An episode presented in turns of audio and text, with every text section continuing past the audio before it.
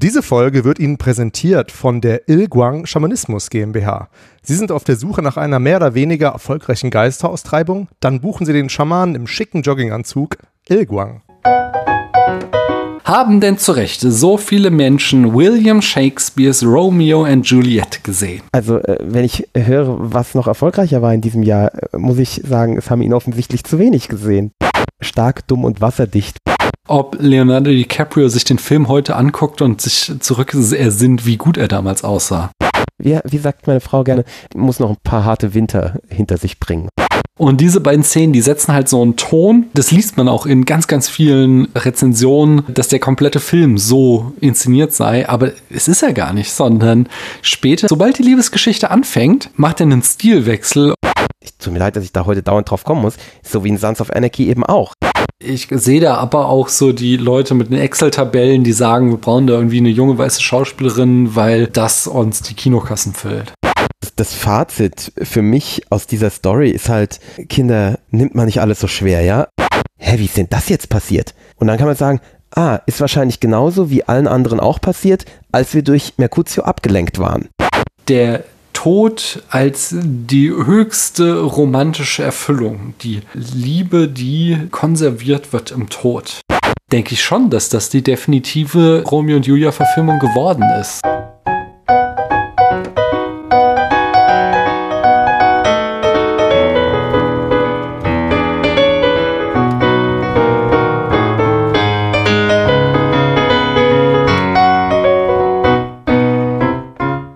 Hallo, hier spricht Daniel. Wir haben, oh, jetzt langsam geht es schon auf Ende Mai zu und wir haben jetzt Tag 4, nachdem die Eintracht Europameister, wollte ich gerade sagen, aber äh, Gewinner des Europapokals wurde. Anyway, also Frankfurt steht noch immer Kopf. Die Stadt schüttelt kollektiv den Kopf über seinen Bürgermeister, der eh schon den ein oder anderen Skandal am Laufen hat und jetzt. Hä, warum? Was hat er getan? Äh, der hat erst, es gibt so ein Video, das kann ich auch gerne schicken, wo er dem, dem Trainer Glasner und dem Kapitän Sebastian Rode, dass er denen einfach so den Pokal wegnimmt, weil er, er glaubt irgendwie, er könnte sein Image damit retten, wenn er den Pokal rausträgt.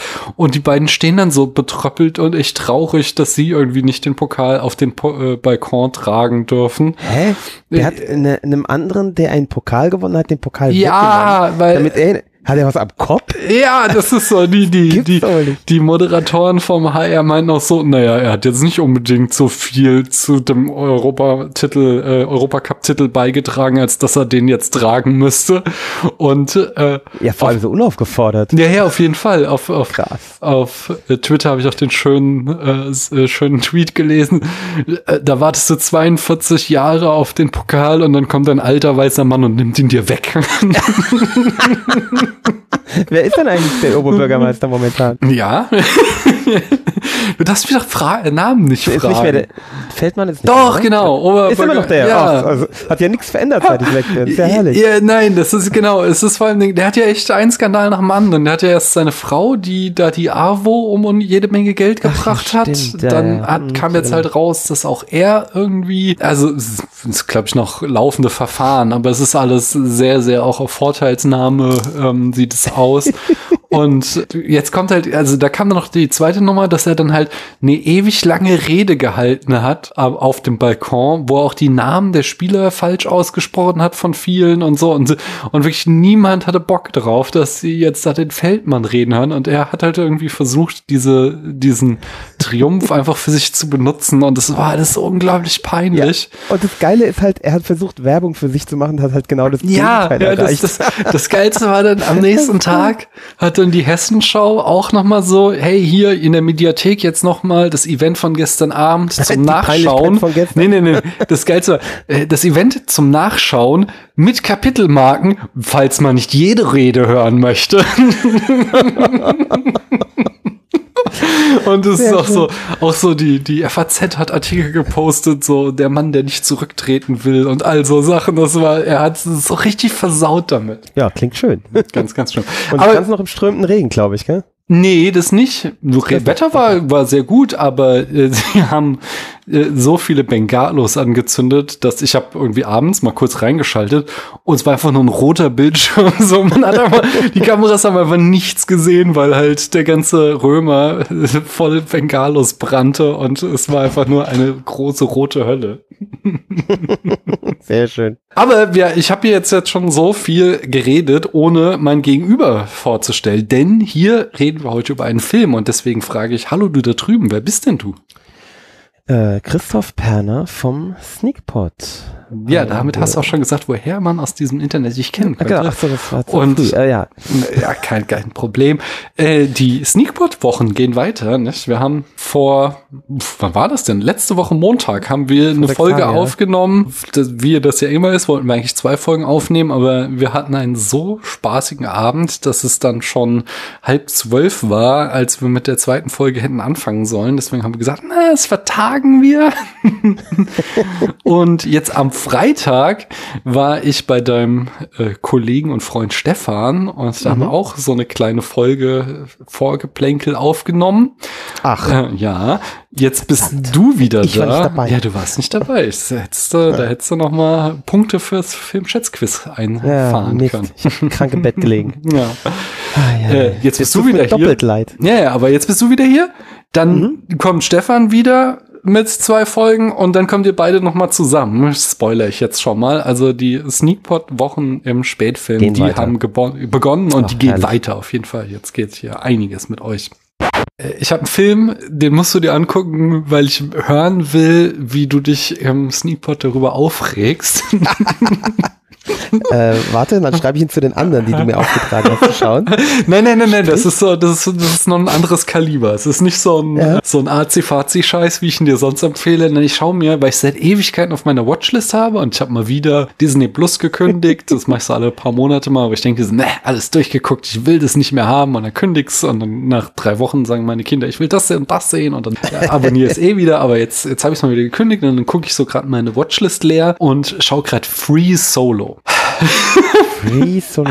Free Solo, ähm, das ist eine Doku über einen What? Free Climber, also ein, oh, ein der halt ohne ohne, ohne Seile klettert. Und zwar will der El Capitan klettern, so die höchste Steilwand der Welt, so 1000 Meter am Stück klettern ohne Seil. Aha. Und äh, also er ist, äh, ist einerseits, denke ich mir die ganze Zeit, was ein Volltrottel. so. Dieses, dieser Adrenalinkick. Ähm. Na gut, es hat aber schon auch Vorteile, gell? Also du kannst halt viel höhere äh, und äh, also viel kräfteraubendere Wände klettern, wenn du dich nicht mit mit Sicherung und sowas abgeben Ja, okay, aber also die, diese Wand, Energie diese Wand ist auf jeden Fall gut mit äh, Haken und so ausgerüstet, so, weil ich ja, habe jetzt okay. gerade auch die Szene gesehen, wo er angefangen hat und dann hat er abgebrochen, weil er gecheatet hat, weil er sich einmal an so einem Haken festgehalten hat. Hat er gesagt, so, oh, nee, das war Cheaten und jetzt bricht er ab und die anderen waren alle total enttäuscht, dass es jetzt doch wieder sein lassen. aber nee, nee, aber das, das, was mich halt total fertig macht, ist, dass er halt irgendwie, er hat eine Freundin, also er erzählt halt die ganze Zeit so, boah, ich lebe seit irgendwie zehn Jahren nur in meinem Van und ich lebe nur fürs Klettern und so. Und dann hat er jetzt irgendwie vor zwei Jahren eine Freundin kennengelernt, die halt irgendwie, sie hat ein Buch geschrieben und sie kam halt da zur Lesung und da haben sie sich kennengelernt. Und er ist die ganze Zeit so ein, so ein unglaublich narzisstisches Arschloch ihr gegenüber. Sie halt immer so, ja, ich mache mir Sorgen, so, ja, ist schön, dass du Sorgen machst, aber es interessiert mich nicht. Äh, klettern ist für mich das Wichtigste auf der Welt. Und wenn du sagst, dass ich nicht klettern soll, dann zerstörst du das Wichtigste für mich, verstanden? Also, das sagt der netter, aber auch, also, das oh ist immer so die Message, die rüberkommt und das macht mich fertig. Und ich frage mich die ganze Zeit, ob er wirklich so ein Arsch ist oder ob der Film das so inszeniert. So, weil es kann ja sein, ah. dass der davor und danach total nette Sachen gesagt gesagt hat und der Film dann halt aber immer diese eine Line rauspickt, wo rauskommt, ich bin ein super egoistisches Arschloch und es ist mir total egal, was du über mich denkst äh, oder, oder wie du für mich fühlst, weil ich will hier diesen Felsen hochklettern. Das, das, also dieser Film, der macht mich gerade so ein bisschen fertig, aber es ist halt auch super spannend, weil du die ganze Zeit, also es ist sehr, sehr gut inszeniert, weil Krasse die ganze Bilder, Zeit, ja. ja, ja, also die ganze Zeit sind sie, also wie gesagt, der Film ist jetzt irgendwie dreiviertel rum und die eigentliche Kletterpartie hat noch gar nicht angefangen, sondern sie bauen die ganze Zeit halt auf, was das so ist, Free Soloing und wer schon alles dabei gestorben ist und was er so für ja, ja, aber ohne Scheiß, so alle Stars sterben halt irgendwann. So, weil ja, klar. Ja. Die machen es halt so lange, bis sie sterben. Ja, und, äh, und dann halt, was so die, die, das, das war noch so der geilste Teil jetzt, dass sie halt immer äh, mit so einer Linie zeichnen sie halt ein, welche Route er da, er Kapitän, hochklettern will. Dann haben sie jetzt so eben so eine Rubrik gehabt, so, so eine Sequenz, wo sie immer die, die schwierigsten Stellen, wo er noch am Seil, aber erklärt, was so das, das Krasse ist an dieser einen Stelle, warum die so schwierig ist. Und dann sagt so, ja, keine Ahnung, hier müsstest du eigentlich springen aber du kannst halt nicht springen, wenn du kein Seil hast, weil dann hast du, du halt nur einmal. Ja, genau. So. Und deswegen die, die andere Alternative zum Springen ist der Karate Kick äh, gegen die Wand, aber das ist halt auch so, dann fällst du halt quasi gegen die Wand und das also krass. Äh, das und er hat die und das ist super gruselig, obwohl er da noch die ganze Zeit ein Seil anhat. So und du weißt halt jetzt irgendwann kommt so der Showdown, wo Klingt er es super. dann ohne äh, Seil klettern will. What? Und okay. Ja. Also es ja, ist, ist ein sehr, sehr spannende, sehr, sehr spannende Doku und aber dieser Typ, weil der so unglaublich egozentrisch ist, der macht mich fertig. Deswegen ja, bitte. So, glaube ich. Ja, das, ich glaube, es muss auch sein. Ja, ja. Ah, aber schau dir das mal an und sprich da mal Ja, im ich. Sneakpot drüber. Ich möchte Sehr da gerne. deine Meinung zu hören. Sehr gerne. Aber wie ich schon sagte, heute reden wir über einen Film.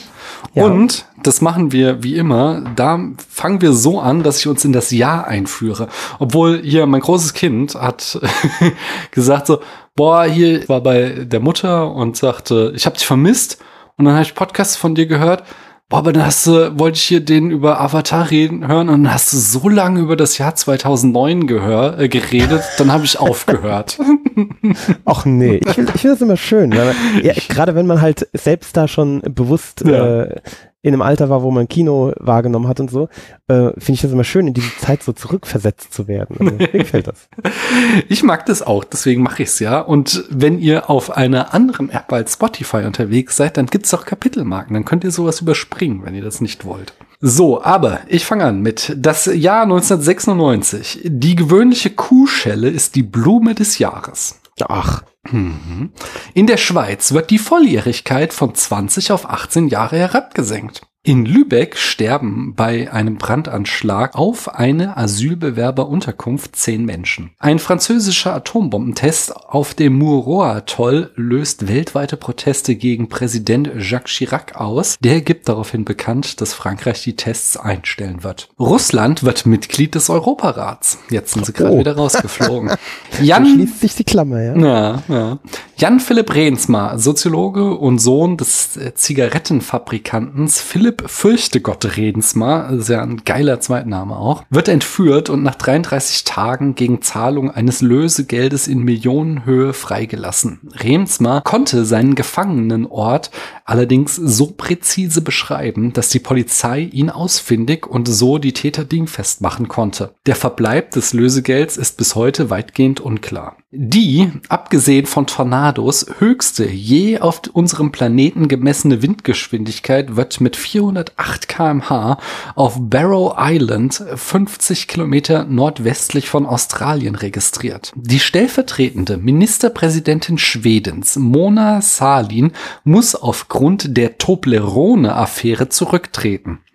Sie hatte verschiedene Waren für den privaten Gebrauch mit einer dienstlichen Kreditkarte bezahlt. Zwar konnte sie nachweisen, stets alle Beträge zurückerstattet zu haben, doch der öffentliche Druck zwingt sie dennoch zu einem Rücktritt. Das ist auch so äh, vor Unfassbar. dem der Diskussion der letzten Wochen, ob gegen Frauen und Männer in der Politik mit zweierlei Mhm. Maß gemessen Absolut, wird. ja, ja, Sehr bezeichnend. Mhm. Beim Eldorado dos Carayas Massaker räumt die brasilianische Militärpolizei mit Waffengewalt eine Straße, die von Mitgliedern der Bewegung der Landarbeiter ohne Boden MST blockiert wird. 19 MST-Aktivisten werden ermordet. In Osnabrück verübt die IAA einen Anschlag auf die dort stationierten britischen Streitkräfte. Da zwei der drei verwendeten Mörsergranaten Blindgänger sind, kommt es nur zu einem Sachschaden. Bombay wird in Mumbai umbenannt. Oh. Der erste Tschetschenienkrieg geht mit einem Friedensabkommen zwischen tschetschenischen Unabhängigkeitskämpfern und Russland zu Ende. Der frühere afghanische Staatschef Mohammed Najibullah wird von Taliban-Kämpfern in Kabul hin hingerichtet. Nach einer Mordserie an sexuell missbrauchten Kindern und der Aufdeckung einer Kinderschänderbande in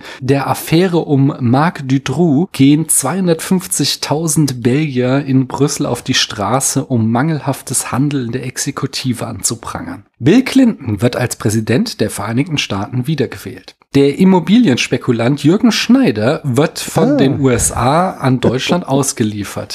Hier, Ein bisschen Frankfurter Geschichte hier. Ja, natürlich. Der mit den Peanuts, der ja, auch hier ehrlich. die Zeilgalerie hat er gebaut, nicht? Unter ja, anderem. Ja, genau. Hm. Unter anderem, ja. Mit, mit Geld, das es nicht gab. Ja.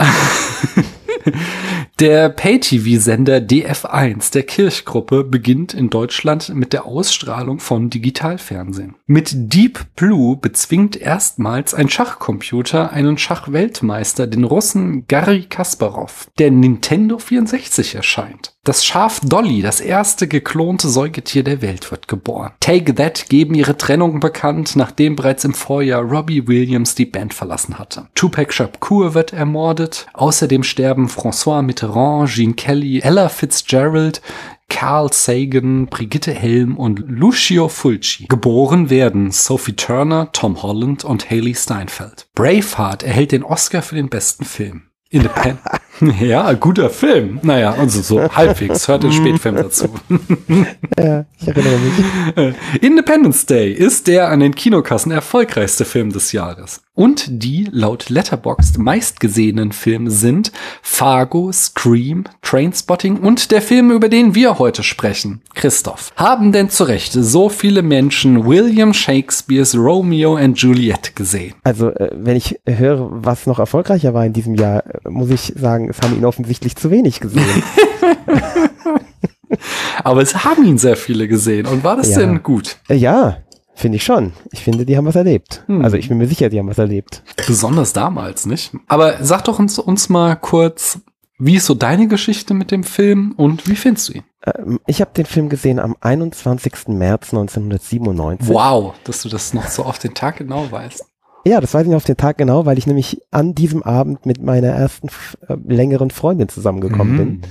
Äh, das war praktisch äh, das Date und das lief in so einem kleinen Programmkino bei uns hier um die Ecke. Mhm. Äh, deswegen so spät, deswegen erst eben im März 97, weil er eben alles so ein bisschen später erst läuft. Aber ich habe ihn im Kino gesehen. Also mhm. ja, und der Film hat mich äh, hart umgehauen, muss ich sagen. Also es hat halt auch super gepasst, weil die, das Mädchen damals hieß auch noch Julia, ja. Also mhm. ich heiße nicht Romeo, aber immerhin 50 Prozent.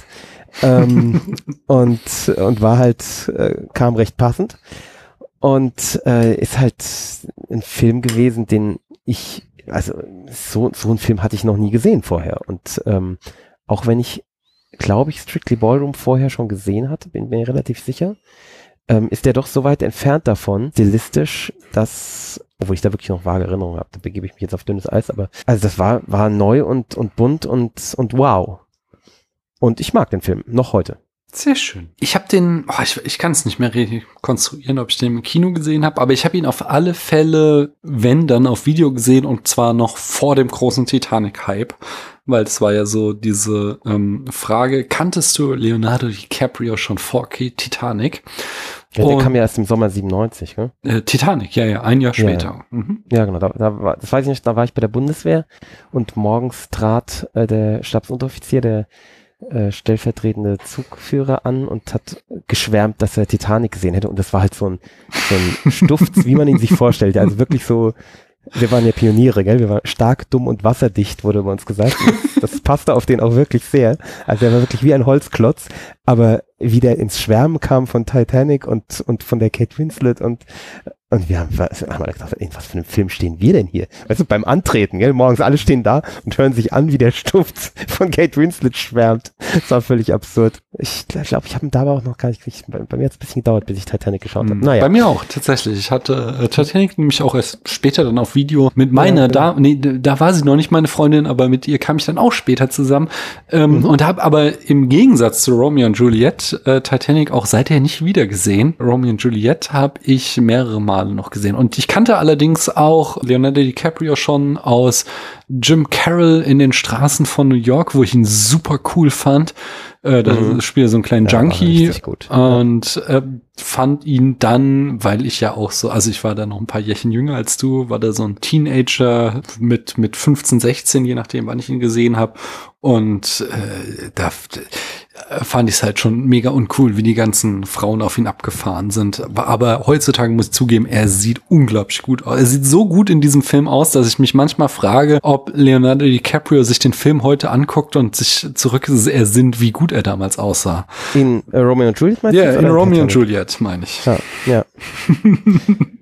Ein bisschen, bisschen dünn halt, gell? Aber gut, es waren halt die 90er da. Ja, natürlich. Ja. Aber, aber, also, er ist nicht so gut gealtert. Ich habe damals auch so, ich weiß, ich habe in der Schule noch den Witz gemacht, weil wirklich alle Mädchen waren unglaublich verliebt in Leonardo DiCaprio.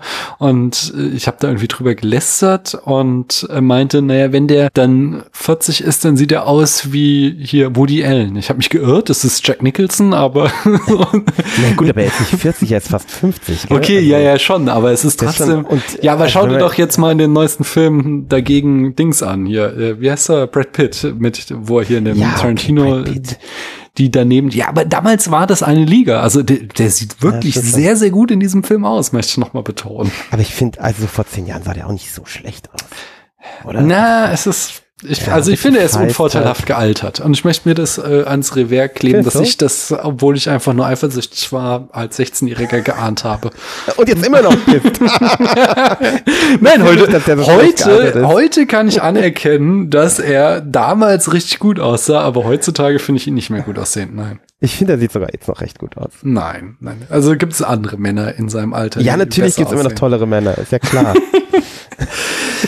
Aber äh, unabhängig davon finde ich diesen Film auch ganz schön eigentlich. Also nein, ich finde ihn sogar, ja, äh, ich habe sehr viel nachgedacht jetzt in den letzten Wochen und äh, auch tolle Sachen gesehen, äh, gelesen darüber, ähm, für, also Rezensionen, die ihn in den siebten Himmel gelobt haben, Rezensionen, die sagten, nee, ist alles ziemlich scheiße.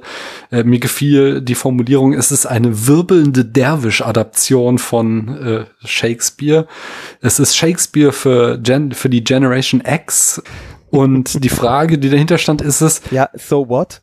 Ja, nee, nee, die, die, die Frage, die dahinter steht, ist immer, ist es, ist der Film nur viel? Ist er einfach nur dick aufgetragen? Haut er dir einfach so viel für da, also er bedient ja alle Sinne, also okay, nicht riechen ja. und schmecken vielleicht, aber mhm. es ist so viel audiovisuelles, ähm, also sowohl sei es jetzt halt Feuerwerk, der Originaltext, ja. es sind es die, die krassen Schnitte, sind es die Bilder, es ist, es ist, es passiert einfach so die unglaublich Musik, viel, ja. dass du dich die ganze Zeit immer fragst, bist du überfordert oder ist es wirklich ein guter Film? Und ich glaube, es ist, es ist zweifelsohne ein guter Film. Es ist auch heute einfach noch jetzt 20 Jahre später, 25 Jahre später, atemberaubend, wie überfrachtet und originell inszeniert er ist. Und also nach 26 Jahren, der wirkt immer noch irgendwie frisch, er wirkt irgendwie, obwohl er so überfrachtet ist, luftig. Und das ist an sich schon fantastisch, ohne dass wir jetzt irgendwie in die Details eingestiegen sind. Und ich absolut genauso. Ich möchte ein, ein no, lass ja. mir, ich gebe dir gleich wieder das Wort. Ich möchte nur ein kleines mhm. Detail so, was mir nämlich auch so wie Schuppen von den Augen gefallen ist. Der Film, der macht, also wir sind ja seit 100 Jahren kennen wir Shakespeare so aus dem Schulunterricht, so als Pflichtlektüre, den großen Klassiker. Und das ist dann irgendwie für uns eher lästig. Aber Shakespeare hat halt äh, ursprünglich nicht für ein solches Publikum geschrieben, sondern der hat halt äh, quasi fürs Volk geschrieben ja, genau. und hat jede Menge Anspielungen auf irgendwelche Herrscher eingebaut und hat, hat derbe Witze, Zoten eingebaut. Da war queerer Content dabei, da war äh, alles, äh, das war sehr, sehr unerhört. Und das ist Buzz Lerman gelingt, diesen Spirit, dass Shakespeare halt einfach mal irgendwie Cutting Edge war, so das Neueste vom Neuesten, die geilste, der geilste heiße Scheiß und dass das überhaupt so seinen Ruhm begründet hat, dass der das schaffte, dann in den 90ern nochmal äh, so aufs äh, Parkett zu legen, das finde ich schon sehr beeindruckend. Ja, völlig deine Meinung und ich würde da sogar noch weitergehen. Er schafft es genauso wie Shakespeare, so ein, ja, so, wie du es gerade genannt hast, ich krieg's nicht so gut, so, so ein, ein Ding, was der, der Masse, dem Massengeschmack, die äh, alles wegbläst, ja, mhm. hinzumachen und trotzdem zeitlos zu sein. Ja. Ähm, denn das hat er auch mit Shakespeare gemeinsam. Und weil ich war mir nicht so ganz klar, ich habe vor einem Jahr ungefähr den Film ähm, nach langer Zeit mal wieder gesehen. Ich hatte ihn vorher, also ich hatte ihn, glaube ich, mal Anfang des Jahrtausends nochmal gesehen. Ich habe ihn, glaube ich, jetzt viermal, vier oder fünfmal gesehen. Und jetzt vor einem Jahr habe ich ihn nochmal gesehen und wusste nicht so ganz. Ich habe tolle Erinnerungen daran. Mal gucken, ob die bestehen. Und war wieder weggeblasen. Hab gedacht, boah, funktioniert der noch gut. Das mhm. ist ja, wie lange ist das jetzt her? 25 Jahre her, gell? Ja. Ähm, wie krass gut das noch funktioniert. Also ähm, war völlig überwältigt und auch jetzt ein Jahr später nochmal, also der ist immer, der langweilt nicht und, und, und haut einen weg. Also es ist, ich finde, das ist ein Meisterwerk. Aber gut, das ist das Fazit, das äh, ist ein bisschen zu früh. Ja, wir werden jetzt ganz tief einsteigen und ich habe ja, wie gesagt, viel gelesen und auch viel Kritik mhm. gelesen. Von daher, damit werden wir uns auseinandersetzen und dann am Ende dieses Abends feststellen oder nicht, ob es immer noch ein Meisterwerk ist. Ja. Aber wie immer fangen wir damit an, dass ich uns die Eckdaten präsentiere. Wie ich schon sagte, wir schreiben das Jahr 1996. Regie, wie du schon sagtest, führte Baz Luhrmann und auch das hattest du schon, sein Debüt war Strictly Ballroom, der mit dem geilen deutschen Untertitel Die gegen alle Regeln tanzen. Sehr gut. Ja, habe ich auch mal irgendwann im Fernsehen gesehen, aber habe ich kaum Erinnerungen dran. Ich auch nicht. Ja, sagst du. Äh, dann 96 kam William Shakespeares Romeo und Julia oder Romeo und Juliet, je nachdem in welcher Sprache. 2001 legt er einen Film nach, der auch noch unglaublich viele Fans hat, Moulin Rouge. Und diese drei Filme zusammen, Strictly Ballroom, Romeo und Juliet und Moulin Rouge, gelten auch als die Red Curtain Trilogy. Äh, das Konzept ist, dass dieses, der Regisseur irgendwie dem Publikum das Gefühl geben will, ein Theaterstück auf einer Bühne zu sehen, aber mit Mitteln des Kinos gewissermaßen. Danach hat er 2008 Australia gemacht, den habe ich gar nicht gesehen, weiß ich nichts drüber. 2013 The Great Gatsby, ja, ist nett, kann man sich ruhig mal reinziehen. Und was ich auch gar nicht gesehen habe, war 2016 bis 17 die Serie The Get Down. Und jetzt dieses Jahr soll er mit einem Spielfilm wieder aufschlagen über Elvis. Ja, in Kürze, in ja. einem Monat oder so. Ja. Also, da kommt einiges auf uns zu. Das mhm. Drehbuch hat er auch geschrieben, zusammen mit seinem äh, langjährigen äh, Co-Autor Craig Pierce. Der hat auch bei Strictly Ballroom, Romeo and Juliet, Moulin Rouge und The Great Gatsby das Drehbuch geschrieben. Er hat ihn auch produziert, also wir haben einen klassischen Autorenfilm, wo Regie, Drehbuch und Produktion in einer Hand liegen. Co-Produzentin war Gabriella Martinelli, die hat zum Beispiel Cronenbergs Naked Lunch produziert auch oder äh, Madame Butterfly. Ich weiß gar nicht, welche Verfilmung jetzt. Ist auch mir nicht wichtig genug.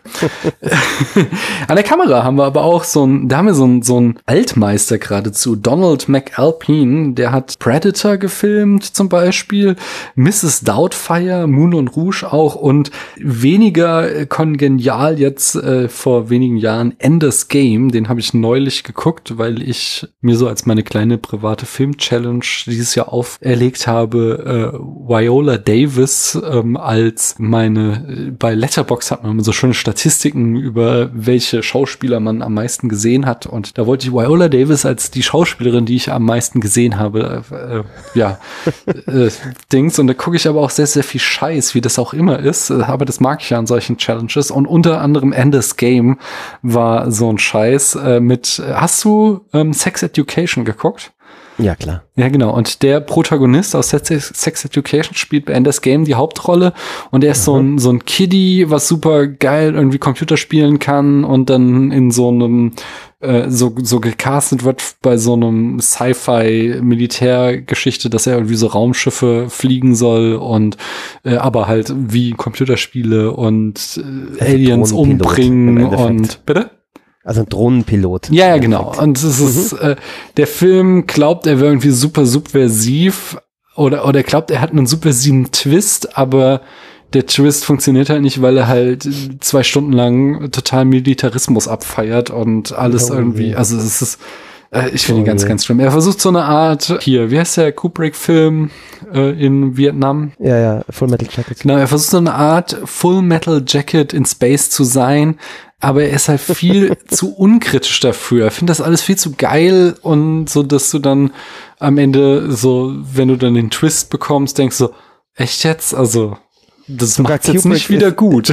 sogar Kubrick ist damit zu, zu, zum Teil gescheitert. Ja. Obwohl ja wirklich die Hälfte des Films so sind, dass, dass einem klar sein muss, dass es ein Antikriegsfilm ist, aber selbst das ist ja nicht bei allen angekommen, ja, die ja. schauen. Also, aber das hast du ja. auch leider immer. Naja. Anyway, Schnitt haben wir Jill Bilcock, der hat auch Moulin Rouge oder auch Road to Perdition oder Elizabeth the Golden Age geschnitten. Und in der Musik haben wir Neely Hooper, mal ausnahmsweise nicht einen von den ganz großen, sondern ich weiß gar nicht, ob Neely Mann oder Frau ist. Muss ich gerade mal gucken. Ne, ist ein Mann. Neely Hooper, äh, mal ausnahmsweise nicht einer von den ganz großen, sondern er hat so geile Soundtracks wie Batman and Robin oder Tank Girl gemacht. Das ist schon so sehr 90er 90er Jahre. Aber er, nee, genau, er ist vor allen Dingen eigentlich als Musikproduzent bekannt. Nämlich da macht er durchaus äh, nennenswerte Acts, die er produziert, wie zum Beispiel Massive Attack, Björk, Madonna, No Doubt oder U2 hat er produziert. Äh, genau, außerdem hat am der Musik noch Craig Armstrong mitgearbeitet. Der hat auch die Soundtracks zu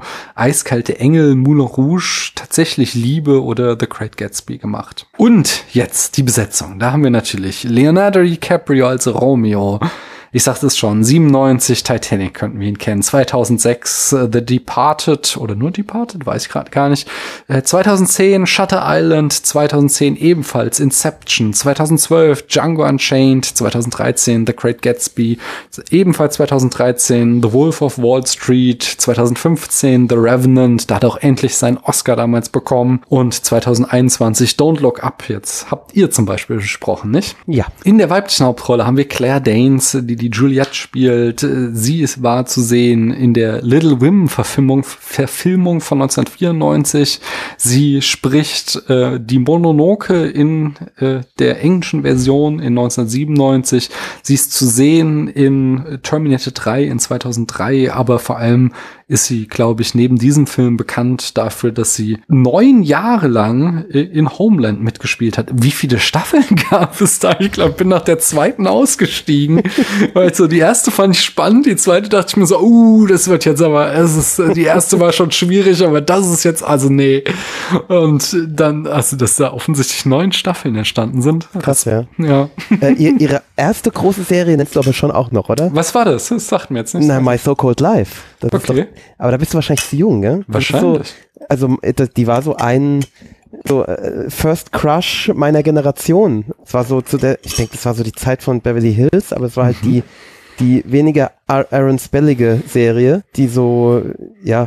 Aber halt wie alt so war sie da? Weil hier ist sie ja schon, also so Teenager. Sie, ja, hier ist sie halt Teen 17 auch in dem Film, von daher. Ja, da war sie vielleicht 15 oder 16, mhm. richtiger Teenager, glaubhafter Teenager. Mit, na, ihr Love Interest war das nicht Jared Leto? Ich glaube. Mhm. Ich glaube, da ist Jared Leto bekannt geworden auch. Okay. Nee, sagt mir gar ähm, nichts. Krass. Echt nicht? Nee. Wow. Ja. Das war so ein ganz großes Ding in den 90ern. Mhm. Also ich hatte in den 90ern halt auch kein Privatfernsehen. Meine Eltern waren da sehr puritanisch unterwegs, von daher da ist einiges Willkommen, an mir vorbeigegangen. Willkommen im Leben hieß das, glaube ich, auf, ah. auf Deutsch. Ja. Okay.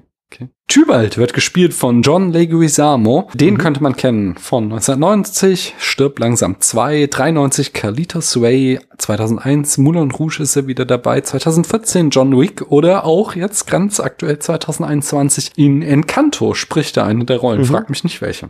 Ja, die, äh, den, den Verschollenen spielt. Ach, tatsächlich. Ja. Uh, We Don't ja, Talk ja. About Bruno. Das ist äh, John genau, Leguizamo. Ah, ja. nice. Ja, äh, ist er auch nicht, nicht auch Sid in, in Ice Age? Ich glaube. Kann sein. Das weiß ich, ich nicht. Erinnern. Ja. Harold Perrineau Jr. spielt Mercutio. Der war zu sehen in Matrix Reloaded 2003, in 28 Weeks Later 2007 und 2012 in Zero Dark Thirty. Und noch? in Sons of Anarchy spielt er mit. Okay, habe ich auch nur die erste Staffel gesehen. Was ja auch eine, eine Shakespeare-Verfilmung ist. Ah, okay. Was, äh, was sehen da, wir denn da? Da spielt er einen ganz furchtbaren Fiesling, Damon Pope, mhm. äh, in einer der späteren Staffeln, der wirklich, also grauenhaft, er, irgendwie, er, er verbrennt die Tochter eines äh, der, Prota der Nebenprotagonisten bei lebendigem Leib und lässt einen der den, den besten Freund des Protagonisten totprügeln. Äh, auch okay. also wirklich traumatisierende Bilder, wirklich ganz, ganz schlimm. Also hat mich, hat mich hart traumatisiert, wo ich so dachte so, also wo ich richtig böse wurde auf die Serie, wo ich sage so, ich will diese Scheiße nicht mehr sehen. Das ist eine Unverschämtheit. Und ja, ich habe dann natürlich trotzdem weitergeschaut. Ist ja klar, man ist ja, ja addicted. Ähm, aber so richtig fies, was man natürlich auch überträgt dann auf ihn. Also es, es ist wirklich ein richtig evil Charakter. Ganz, ganz schlimm. Hm. Aber, aber, aber ich meinte jetzt, ja. welchen Shakespeare wird denn in Sons of Anarchy an, äh, das? Das ist eine Hamlet-Verfilmung. Ah, okay. Ja. Ah. Ich hab, da, ich weiß nicht mal, ob ich die erste Staffel zu Ende geguckt habe, aber ich habe da mal reingeguckt. Aber irgendwie konnte mich das Setting einfach nicht gefangen nehmen.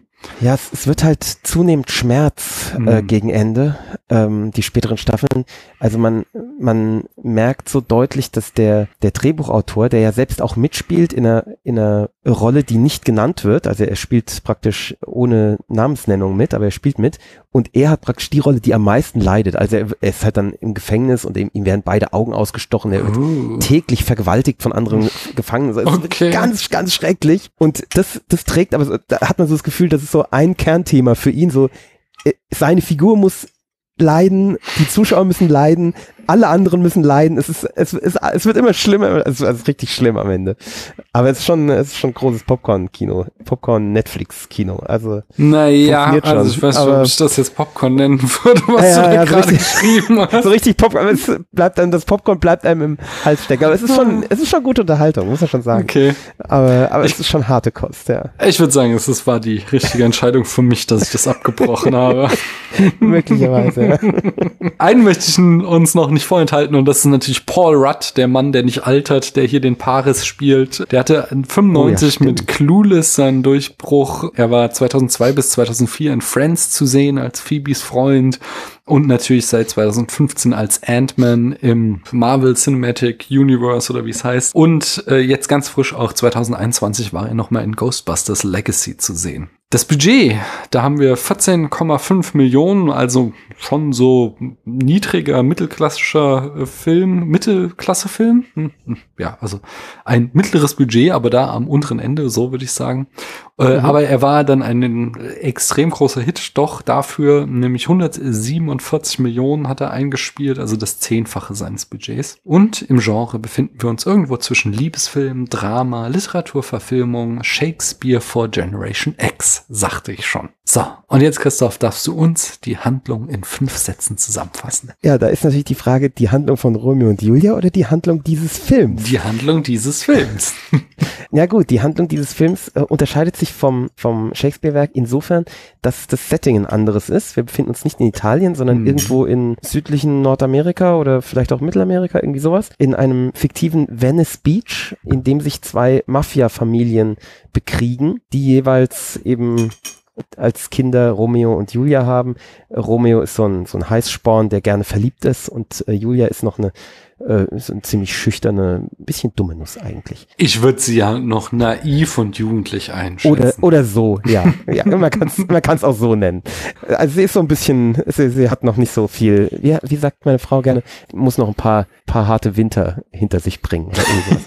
äh, äh, Romeo lernt sie kennen auf einer Party und äh, verliebt sich in sie und äh, das äh, ja, wird dann gegenseitig und äh, sie, es entspinnt sich dann eine Liebelei, was natürlich schlecht schlecht ist, weil die Familien verfeindet sind. Dummerweise tötet der Romeo Julias Cousin, weil, weil der, genau, Tybalt, weil der seinen Cousin getötet hat, Mercutio, und deswegen wird Romeo verbannt.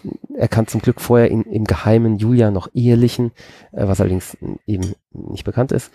Und äh, dann wird eine, eine wilde, äh, ein wilder Plan entworfen mit äh, Julia soll ein Gift nehmen, dass sie wie tot wirkt, um sie aus der Stadt zu schaffen, wo sie dann irgendwie wieder zum Leben erweckt werden soll. Und das Problem ist, diese, dieser Plan erreicht Romeo nicht, äh, weil irgendwie das Telegramm weggeweht wurde oder irgendwie sowas. War es nicht so, äh, dass der UPS-Mann keine Unterschrift bekommen hat, weil er gerade nicht zu Hause war und deswegen wieder gegangen ist oder so? Ja, oder so, irgendwie was, genau. Und ja, deswegen findet Romeo eben die, die tote, scheinbar tote Julia und nimmt sich dann vor Kram das Leben und in dem Moment wacht sie auf und beendet dann auch ihres. Und ja, da sehen wir betroffen den Vorhang zu und alle Fragen offen. Und alle sind immer noch. Nee, sind sie noch verfeindet am Ende? So, so ein bisschen. Na, der so ähm, Polizeipräsident hier im. Der macht so einen Abgesang, gell? So, ihr, ihr Idioten, ihr seid schuld, ihr Deppen. Ja, ja, und. Alles, alles nur eure Schuld. Ja, ja, aber über, na, ich weiß, jetzt kann es auch sein, dass ich hier das Drama mit dem Film durcheinander werfe, ja, genau. ähm, denn. Die Gefahr. Es gibt so einen Epilog, zumindest im Drama, und ich meine aber, das wird hier dem Polizeipräsidenten in den Mund gelegt, dass mhm, genau. über den Tod der Kinder äh, Frieden zwischen den beiden Familien, die dann, äh, ja, quasi geschlossen wird. Ja, das ist, genau, da sind wir ja schon beim, wie macht das der Film? Mhm. Es wird ja zum Teil werden solche Epilogen, auch Prolog werden ähm, so Nachrichtensprechern oder eben hier dem Polizeipräsidenten oder so in den Mund gelegt. Das ist ja, schon bevor wir da einsteigen, lass uns, lass ja, uns okay. klassisch spätfilmisch beginnen ja, Entschuldigung, mit. Entschuldigung, ich bin schon wieder drin. Ja, ja, naja, ja. wir sind, wir kommen ans Eingemachte. Du hast vollkommen recht, nämlich wie erzählt der Film seine Geschichte. Aber da, da bist du ja quasi ja schon beim Thema. Nämlich, ich mhm. möchte gerne hier mit der ersten Szene einsteigen, denn wenn es mal eine erste Szene gab, die exemplarisch ja. für den ganzen Film steht, dann in diesem Film. Und dann erzähl doch uns mal, wie der Film beginnt. Na, man kann drüber streiten, was die erste Szene ist. Gell? Äh, gibt ja praktisch den Prolog. Das ist ja. dieses, und zwar, äh, das ist so cool äh, künstlerisch gemacht. Wir kriegen die Figuren vorgestellt, die dann auch so, wo dann der Name so eingeblendet wird, wie als wäre es so ein Film, wo der Schauspielname eingeblendet wird, aber steht dann halt äh, irgendwie Capulet oder Mercutio so und so und so. Also, äh, ja, wir haben ja davor noch, darf ich, eigentlich muss ja auch genau, da, Entschuldigung, davor genau, kommt davor ja noch, wird das Setting erklärt. Ja, genau. Und wir haben ja in ja. so einem, in so einem, also da macht ja quasi Shakespeare seinerseits schon einen Rückgriff auf die äh, griechische Tragödie, dass er so einen griechischen Chor verwendet, der eben die Handlung einführt, die jemand mhm. etwas, was außerhalb der Handlung steht und uns erklärt hier hm, zwei Familien, die miteinander verfeindet sind und hast nicht gesehen. Und das überträgt dann Buzz Lerman auf eben unsere Zeit, indem er uns einen ja. Fernseher zeigt und wir gewissermaßen wie ein, eine Nachrichtensprecherin hören, die diese berühmten äh, An äh, Zeilen von Anfang vom Romeo und Julia, diesen, äh, diesen griechischen Chor uns rezitiert, dass er es uns quasi in die 90er reinholt, den, den Text. Das finde ich schon sehr, sehr geil. Und, und, da wird eben auch schon alles erzählt, gell? also die gesamte mhm. Story. Es gibt im Endeffekt ja keine Überraschung mehr. Man weiß, wie es endet. Ja. Ähm, das ist ja, wird ja vorweggenommen. Es wird einem ja sogar gesagt, wie lange es dauert, was ja auch aus dem Originalwerk ist, dass es jetzt zwei Stunden dauert und dann äh, werden die beiden tot sein. Ne? Mhm. Ähm, und auch das erfüllt ja der Film. Der ist ja auch zwei Stunden lang. Das ist, also ist sehr cool übersetzt, finde ich. Ja. Und dann kommt halt die eigentliche Eröffnungsszene, die auch, finde ich, so für sich steht und so grandios ist. Die Tankstellenszene meinst du? Die Tankstellenszene, ja. Mhm. Das ist ja die, praktisch der, da beginnt ja das das Stück in Wirklichkeit erst, gell? also das, das Bühnenstück, wenn man so will, wo eben die die Gangs, das ist ja so ein, so ein im Endeffekt wird da ja ein Gangkrieg äh, dargestellt von den den äh, Capulets und den Montagues, von im Endeffekt Halbstarken mit äh, mit Schusswaffen und Autos, die wir als Oldtimer bezeichnen würden und äh, ja und äh, wird eben im Endeffekt der, vor allem Tybalt wird da ja eingeführt, gell, der ähm, mm. als, als der, einer der Hauptbösewichter eigentlich, der ist ja, wird ja als so, so ein Bösewicht dargestellt im Endeffekt. Grandios, also finde ich absolut, also vor allem, vor allem ihn finde ich absolut grandios, wie er dargestellt wird, weil der wird dann ähm, eben so eine Schießerei und wo er dann auftritt, äh, bekommt das so eine, so eine, na, Paso Doblo, ähm, Flamenco äh, Optik, ja, also mhm. er tanzt dann richtig, er tanzt das Duell im Endeffekt und ja, auch, auch die Details, es, es ist alles so fantastisch. Ich, ja. ich weiß gar nicht, wo ich anfangen aufhören soll. Es ist, ich möchte da kurz ja. reinspringen, denn also ja. erst in, also ich habe einen ganz großartigen Text gelesen, der sehr großartig äh, analysiert hat eben diesen diesen Prolog und diese Tankstellenszene und klar gemacht hat, wie der Film dich gewissermaßen primed auf einen Stil, den er später gar nicht mehr durchzieht, sondern dass er einen stilistischen Wechsel vollzieht, der, mhm. den du gewissermaßen gar nicht wahrnimmst, weil du so reizüberflutet bist von diesem Auftakt. In diesem, in diesem Auftakt, also gerade erstmal in diesem Prolog, was du sagtest, so, dass wir einfach irgendwie so die ganze Setting erzählt kriegen, das wird mit so unglaublich vielen Schnitten so schnell, also wirklich rasant erzählt, die Geschichte wird vorerzählt, wir sehen ständig auch irgendwelche Texteinblendungen von Namen und äh, Textzeilen aus dem Drama. Das ist so unglaublich rasant, dass wir, also das ist halt so, Peak 90er. In den 90ern ist ja, ähm, so habe ich es zumindest noch in meinem Studium gelernt und äh, es ist auch heutzutage immer noch so, das war so die Zeit, wo wir die schnellsten Schnittfolgen hatten. Danach ging es wieder so zurück, ähm, aber so, äh, ja, keine Ahnung, Filme wie zum Beispiel Natural Born Killers Geld äh, zumindest lange. Ich glaube, es ist immer noch so der Film mit den meisten Schnitten überhaupt. Und das ist einfach, äh, dieser Film, am Anfang zelebriert er das auch komplett so. Dieses, das, das ist so ein Tribut für so die Generation MTV, äh, die da mhm. äh, angesprochen wird, dass eben eine Musikvideo-Ästhetik aufgegriffen wird. Dann kommt diese Tankstellenszene, wo er dann schon sein nächstes äh, hauptstilistisches Mittel, nämlich die Postmoderne etabliert, indem er hier Stile mixt. Er hat einerseits, was du eben auch schon beschrieben hast, das sind so Elemente des Italo-Westerns, die da präsentiert werden. Also Close-ups auf Revolver und auf hier mhm. die äh, Absätze der Stiefel und sowas, Zeitlupen, ja. äh, große Großaufnahmen der Augen und sowas. Äh, und das wird aber mit äh, mit Stilelementen des Eastern, des des Hongkong-Kinos geremixed.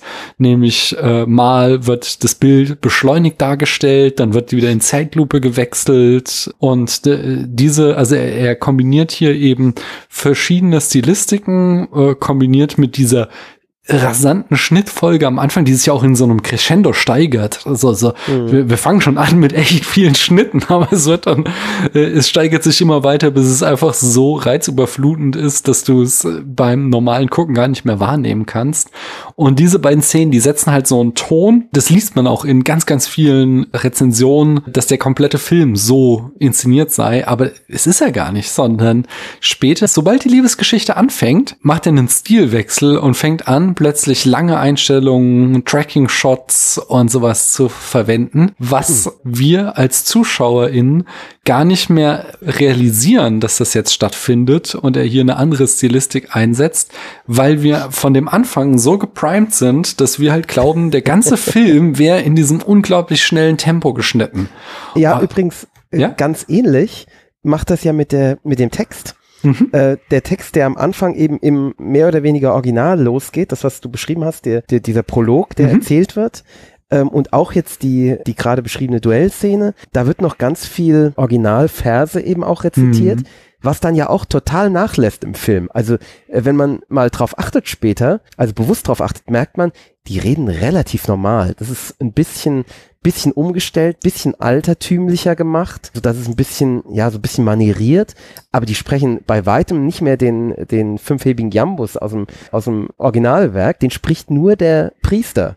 Äh, und der spricht ihn tatsächlich auch durchgehend. Mhm. Ähm, aber alle anderen sprechen relativ modernes, bisschen, bisschen affiges Englisch eigentlich. Ähm, aber dadurch, wie du sagst, dass man am Anfang eben so geprimed wird, hat man das Gefühl, das Ganze ist Orgi ist der Originaltext. Mhm. Ja, aber das ist Quatsch. Aber es ist einfach so gut gemacht. Er bedient sich ja, also die berühmten Zeilen, die kommen auf jeden Fall immer. Die kommen, ja, klar. Die, werden aber auch durcheinander ja, ja, gewürfelt. Ich weiß so, dass ja. äh, so das Gift wirkt schnell, was so aus dem Finale im, im Drama ist. Das wird am Anfang in der Party-Szene mit dem Ecstasy eingesetzt und genau. sowas. Es, es, ist alles so klug gemacht, weil man, man kennt ja dieses Werk die wenigsten kennen es eben wirklich ähm, intensiv, sondern man kennt halt so ein paar Zitate daraus. Mhm. Und die will man natürlich auch hören. Und wenn man die dann hört, mit ein bisschen, vielleicht mit einem Reim dahinter noch, mit ein bisschen Vers, hat man das Gefühl, ah ja, ah genau, das ist ja genau wie im Original.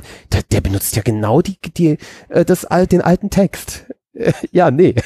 er macht es nur so geschickt, dass man das Gefühl hat, es wäre so, aber trotzdem macht das so modern, dass es anschlussfähig bleibt. Weil wenn er wirklich den kompletten alten Text genommen hätte, dann wäre das nicht so anschlussfähig gewesen in den 90ern und auch hm. heute nicht. Ich möchte mal kurz zu dieser Tankstellenszene. Mhm. Da etabliert er so einen Uniformstil. Also wir haben so auf der einen Seite die Capulet Boys, die Leder und Stiefel äh, mit Metallabsätzen tragen und die Montague Boys, die so in Hawaii-Hemden rumlaufen. Mhm. Das ist so so ein, so ein James Bond Farbencode, damit du weißt, wenn die aufeinander schießen, wer zu wem gehört. Wie findest du das?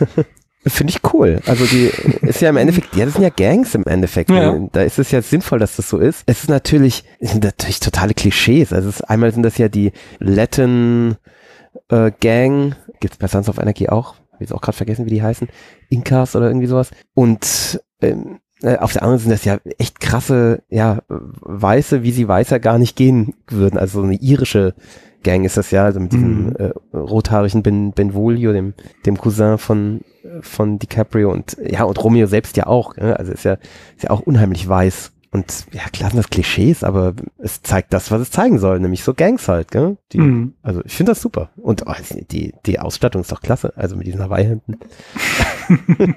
ja, ist okay das ist natürlich völlig, ich meine, das ist eine Karikatur. Ich meine, wie der Typ halt aussieht, der sieht ja aus wie ein Flamenco-Tänzer. Also das, natürlich ist das äh, totaler Quatsch, aber es ist halt, ähm, ist halt Stil, ja, ja. stilistisches Mittel im Film. Und aber ich habe ich hab an einer Stelle auch so was Schönes gelesen. Hier ist eine Liste von Dingen, die äh, John Leguizamo cool aussehen lässt. Jambische Pentameter, Soul Patches, Pistolenhalfter, sehr kantige Koteletten, rote Lederwesten mit der Jungfrau Maria auf der Brust und eine Schießerei-Choreografie, die wie ein Stierkampf aussieht.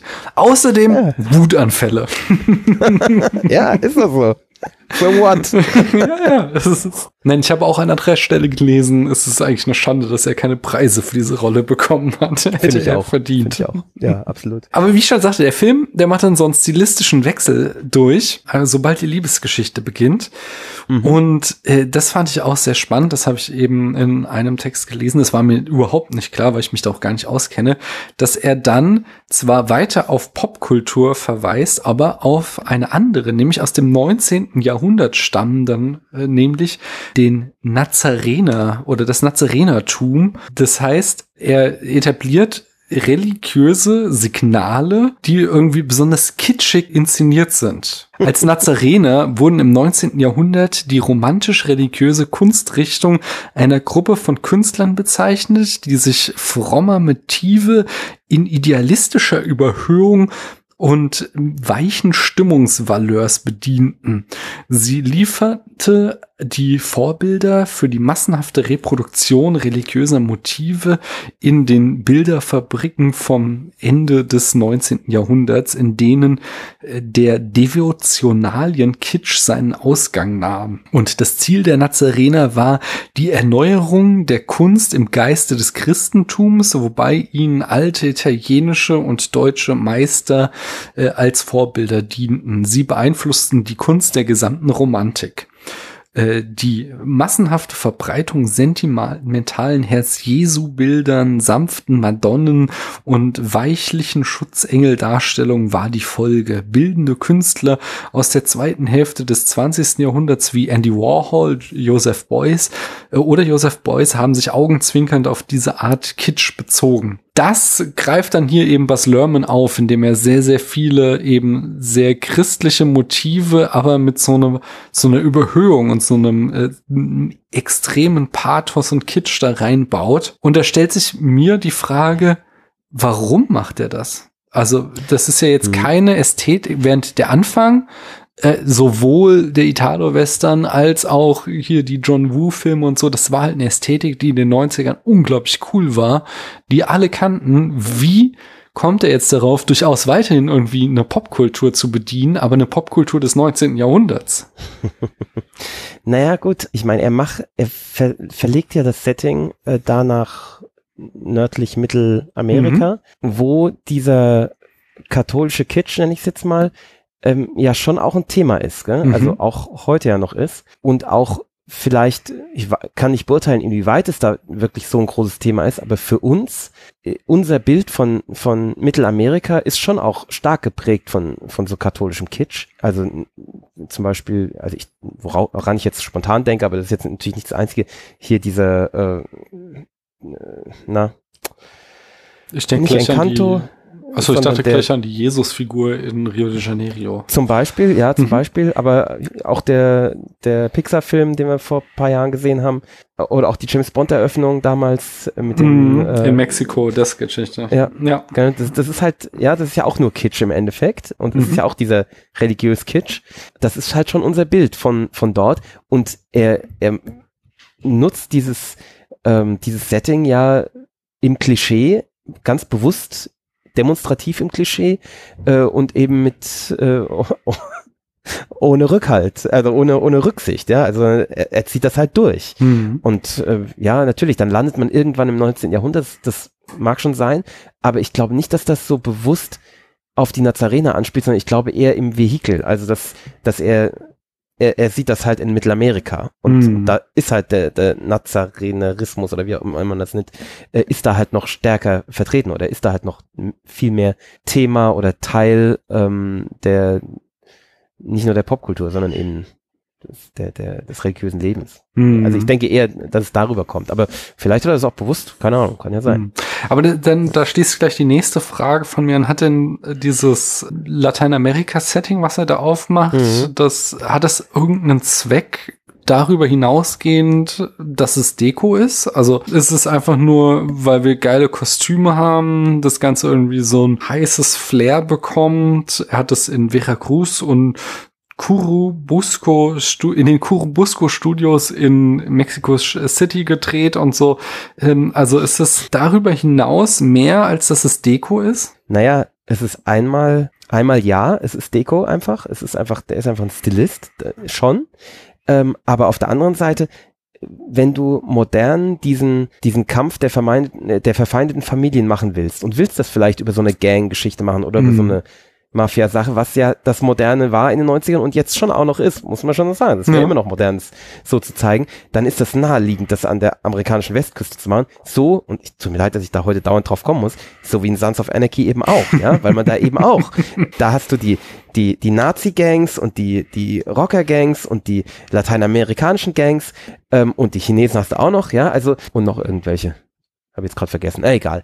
Und, und die du alle sehr stark im Klischee zeigen kannst, weil die tatsächlich sehr stark im Klischee auch auftreten.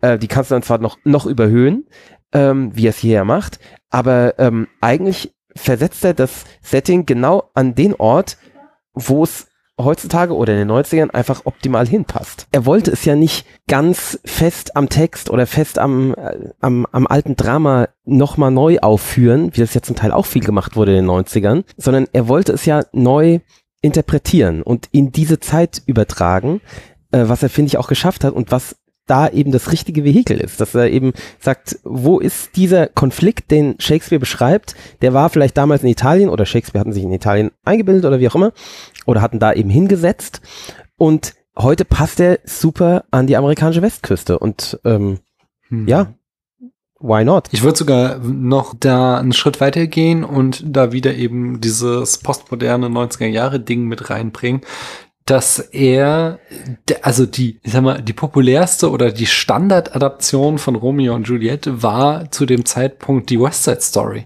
Und da haben wir halt einen Konflikt zwischen äh, einer weißen Gang und einer südamerikanischen mhm. Gang, die zugleich immer den Vorwurf bekommen hat, weil sie eben in den 50ern gefilmt war und die Leute da noch nicht die Sensibilität hatten, äh, also dass, genau, so, ja? dass wir jede Menge Brownfacing mhm. haben. Und er übernimmt halt dieses Szenario des Bandenkriegs, aber setzt halt dann tatsächlich, ja, hier. Sagt halt hier, so macht man es richtig. Ja, genau. Wobei, also ja. man könnte ihm vorwerfen, dass, also er macht zumindest kein Brownfacing, aber dass jetzt Claire Danes da irgendwie als weiße Schauspielerin ja, da irgendwie mhm in ja. diese Familie reingecastet wurde. Also ich habe jetzt gar kein Problem so mit so Farbenblindheit. Das kennen wir ja zum Beispiel auch mhm. hier aus unserem Hamilton, den wir gerne mögen oder sowas.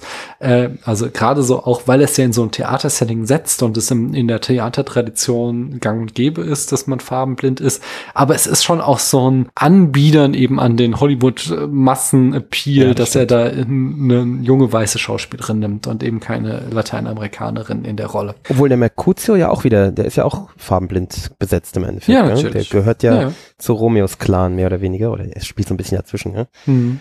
Ähm, ja, also ich sage ja äh, damit, äh, gerade weil es ja so äh, eben, ja, diese Red Curtain Trilogie und äh, also ganz klar halt so Anleihen nimmt an die Bühne, so habe ich ja überhaupt gar kein Problem mit. Äh, ich, mhm. ich sehe da aber auch so die Leute mit den Excel-Tabellen, die sagen, wir wollen ja. da irgendwie eine junge weiße Schauspielerin, weil das uns die Kinokassen füllt. Ob Claire Danes perfekt besetzt ist, können wir eh noch drüber reden. Okay, da sprechen wir gleich drüber. Erst wollte ich fragen, ist der Film, findest du, typisch 90er Jahre? Naja, was heißt typisch? Also im Nachhinein, ja. Äh, ja, was heißt, nee, ist kein typischer 90er-Jahre-Film, sondern der hat da schon was Neues gemacht. Man, man war so weggehauen und zwar ja 1997 für mich. Das heißt, er kann nicht typisch 90er gewesen sein, weil sonst, aber schon, also ich meine, klar, in seiner Optik, äh, wenn ich jetzt denke an, an Wonka Wai Filme dieser Zeit und ja, natürlich, der ist ein Kind, ist ein Kind, Kind der 90er, aber er ist halt typisch 90er, weil die 90er dann hinterher so aussahen. Also er hat die 90er zu dem gemacht, mit, mit anderen zusammen, äh, was sie dann im, in der Retrospektive waren. Aber also ich würde jetzt nicht sagen, der, der schwimmt da einfach mit den 90ern mit, sondern der hat die 90er halt zu dem gemacht. Also, mm. Ja, also er ist typischer 90er. Und glaubst du, dass der so 2022 auch noch so für ein neues Publikum funktionieren würde? Ich glaube ja. Ich bin mir nicht sicher, wie gut die Musik noch funktionieren würde. Mhm ich finde sie toll oder passend, ist jetzt nicht meine Musik, aber ich finde sie toll passend, aber die ist halt nicht modern, also die ist halt 90er Jahre Musik und zwar so 90er, wie es halt nur 90er geht. Das weiß ich nicht, wie das heute funktionieren würde auf das kann man ja ganz schwer beurteilen, ne? Also ich hoffe einfach, dass er und ich, ich glaube auch, dass er sehr zeitlos ist. Ich glaube, dass er in, in allem außer der Musik auch tatsächlich sicher zeitlos ist. Bei der Musik weiß ich es nicht. Hm. Ja, ja. Ich habe da auch keine abschließende Antwort drauf, muss ich ganz ehrlich sagen. Aber jetzt, das, die andere Frage, die sich mir stellte, ist, jetzt sind wir mittlerweile beide mittelalte Männer. Funktioniert der Film für uns heute noch?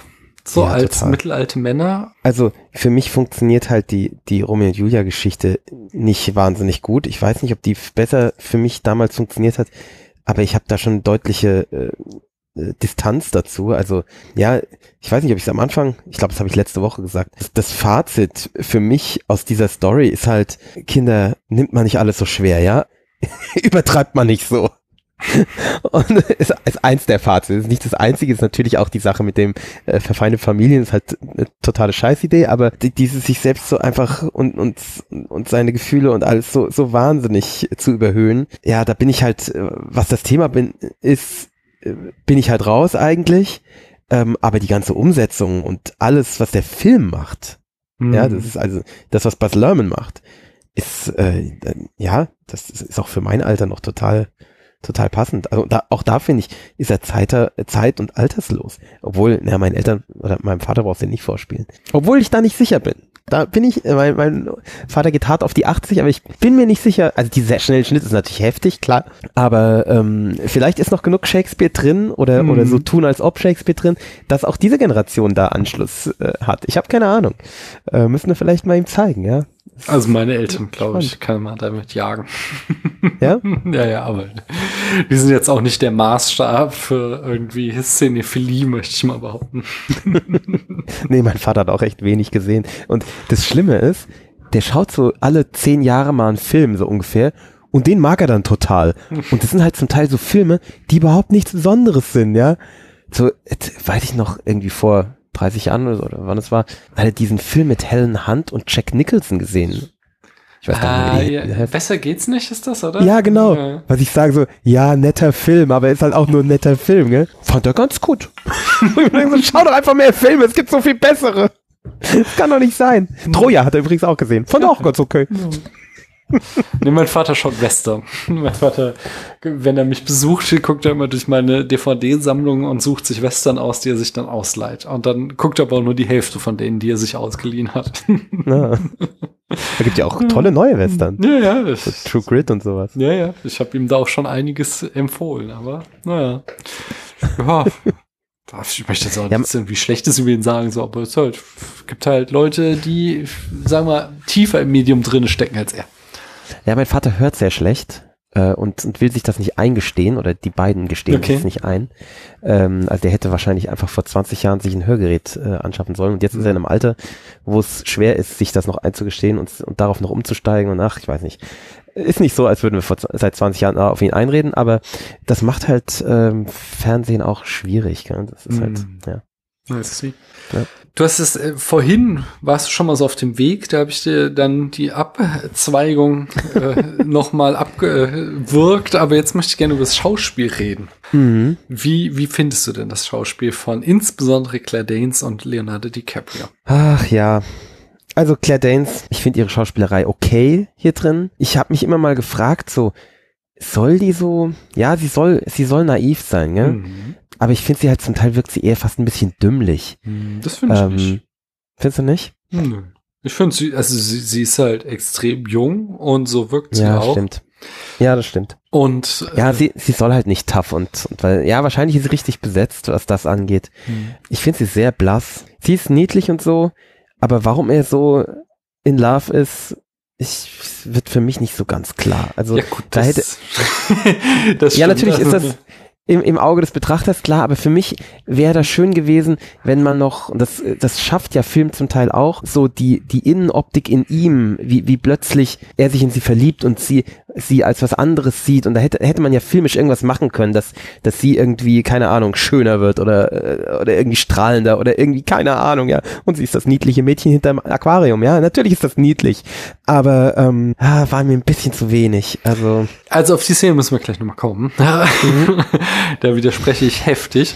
Aber ähm, äh, also ein, ein positiven Aspekt ist tatsächlich, äh, den auf dem Christiane mich beim Gucken auch aufmerksam gemacht hat, war, wie sie, die, dieser Moment der Erkenntnis, dass er ein Montague ist, der ist schon echt gut gespielt, wo sie halt, sie, sie treffen mhm. sich auf der Party und sie ist total verliebt und dann sagt die Amme zu ihr von wegen, ey, pass auf, das ist ein Montague und ihr entgleisen so in Zeitlupe die Gesichtsausdrücke, der, so, ihr Gesicht von eben noch total strahlend und Heidi Daddy verliebt, äh, nimmt so ein, so ein äh, sehr nuancierten Entsetzensausdruck an.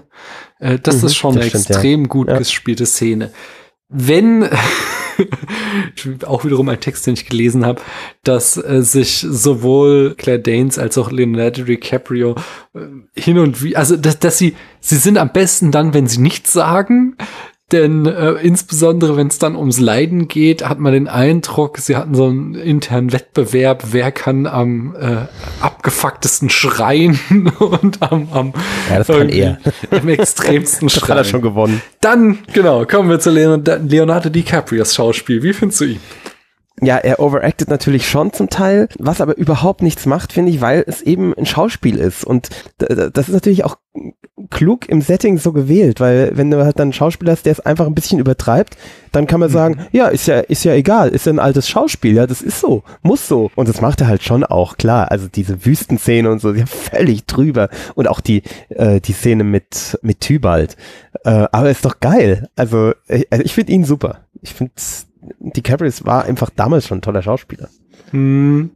Für dich spricht das auch John Leguizamo. Ich werde den Namen leider, also es ist meine Brotzunge, die das nicht kann. Ich bitte alle um Entschuldigung dafür. Er nannte Leonardo DiCaprio, scherzhaft sagt er über ihn, es fiel diesem kleinen, blonden, glücklichen, goldjungen Motherfucker so leicht, diese Zeilen zu sprechen.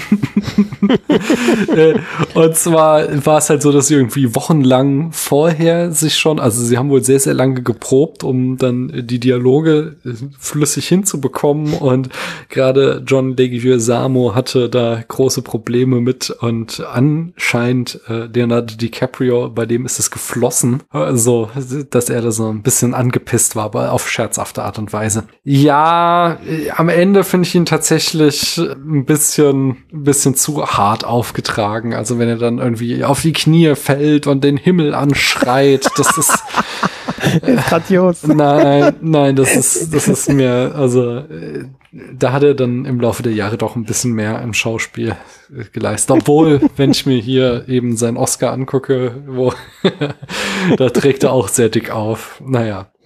Das Leid. Ja, das, das ist ungefähr die gleiche Kategorie auf jeden Fall. Was hast du zu Mercutio? Mercutio ist grandios. Mercutio ist eigentlich die beste Figur. Mhm. Sowohl was die Schauspielerei angeht, ähm, Harold Perrineau, als auch die Figur selbst, wie die P Figur angelegt ist. Und da, da gibt er dem, also gibt Bess Lerman auch dem, der Figur noch mehr, als sie im Original ist. Ist ja auch im Original so eine schillernde Figur zwischen den beiden Familien. Und hier äh, kriegt er eben noch so was Genderfluides und es ist so unheimlich organische in sich ruhende, abgedrehte Figur. Also absoluter Fan. Hm. Da bin ich. Total grandios. Okay. Das kann ich, ja, unterzeichnen. Man könnte höchstens vielleicht fragen, zieht er ein bisschen zu viel Aufmerksamkeit auf sich? So, weil eigentlich sollte ja hier der Scheinwerfer auf Romeo und Juliet gelegt sein und er stiehlt ja jede Szene. ja, äh, vielleicht ist er die die, ja, vielleicht ist aber auch die, die nötige, äh, wie soll man sagen, so Ablenk-Leuchtgranate, äh, damit eben sich diese Liebelei im Verborgenen entspinnen kann. Hm. Ähm, und da, da lenkt er natürlich den Zuschauer ab, aber er lenkt auch die, die, die anderen Figuren ab, also den Zuschauer praktisch in, in, weil das Problem ist ja, diese Liebesgeschichte ist ja eigentlich nicht glaubhaft. Ja, also vor allem in dieser Zeit, in der es erzählt wird. Ja, die, die landen ja mehr oder weniger sofort im Bett. Gell? Das ist ja, das geht ja rucki zucki alles. Und als Zuschauer muss man sich da ja fragen so, hä, wie ist denn das jetzt passiert? Und dann kann man sagen, ah, ist wahrscheinlich genauso wie allen anderen auch passiert, als wir durch Mercutio abgelenkt waren. Da ist, ist ganz viel passiert. Wir waren einfach abgelenkt, weil wir auf Mercutio geguckt haben. Und das finde ich, also finde ich klug gemacht. Ja. Und auch durch Tybalt abgelenkt, weil Tybalt finde ich ist auch eine saustarke Figur. Also mhm. es ist, äh, die beiden tragen für mich den, den Film so, schon sehr stark. Also Tybalt und äh, Mercutio, das sind die, die, die, die Topstars für mich in dem Film.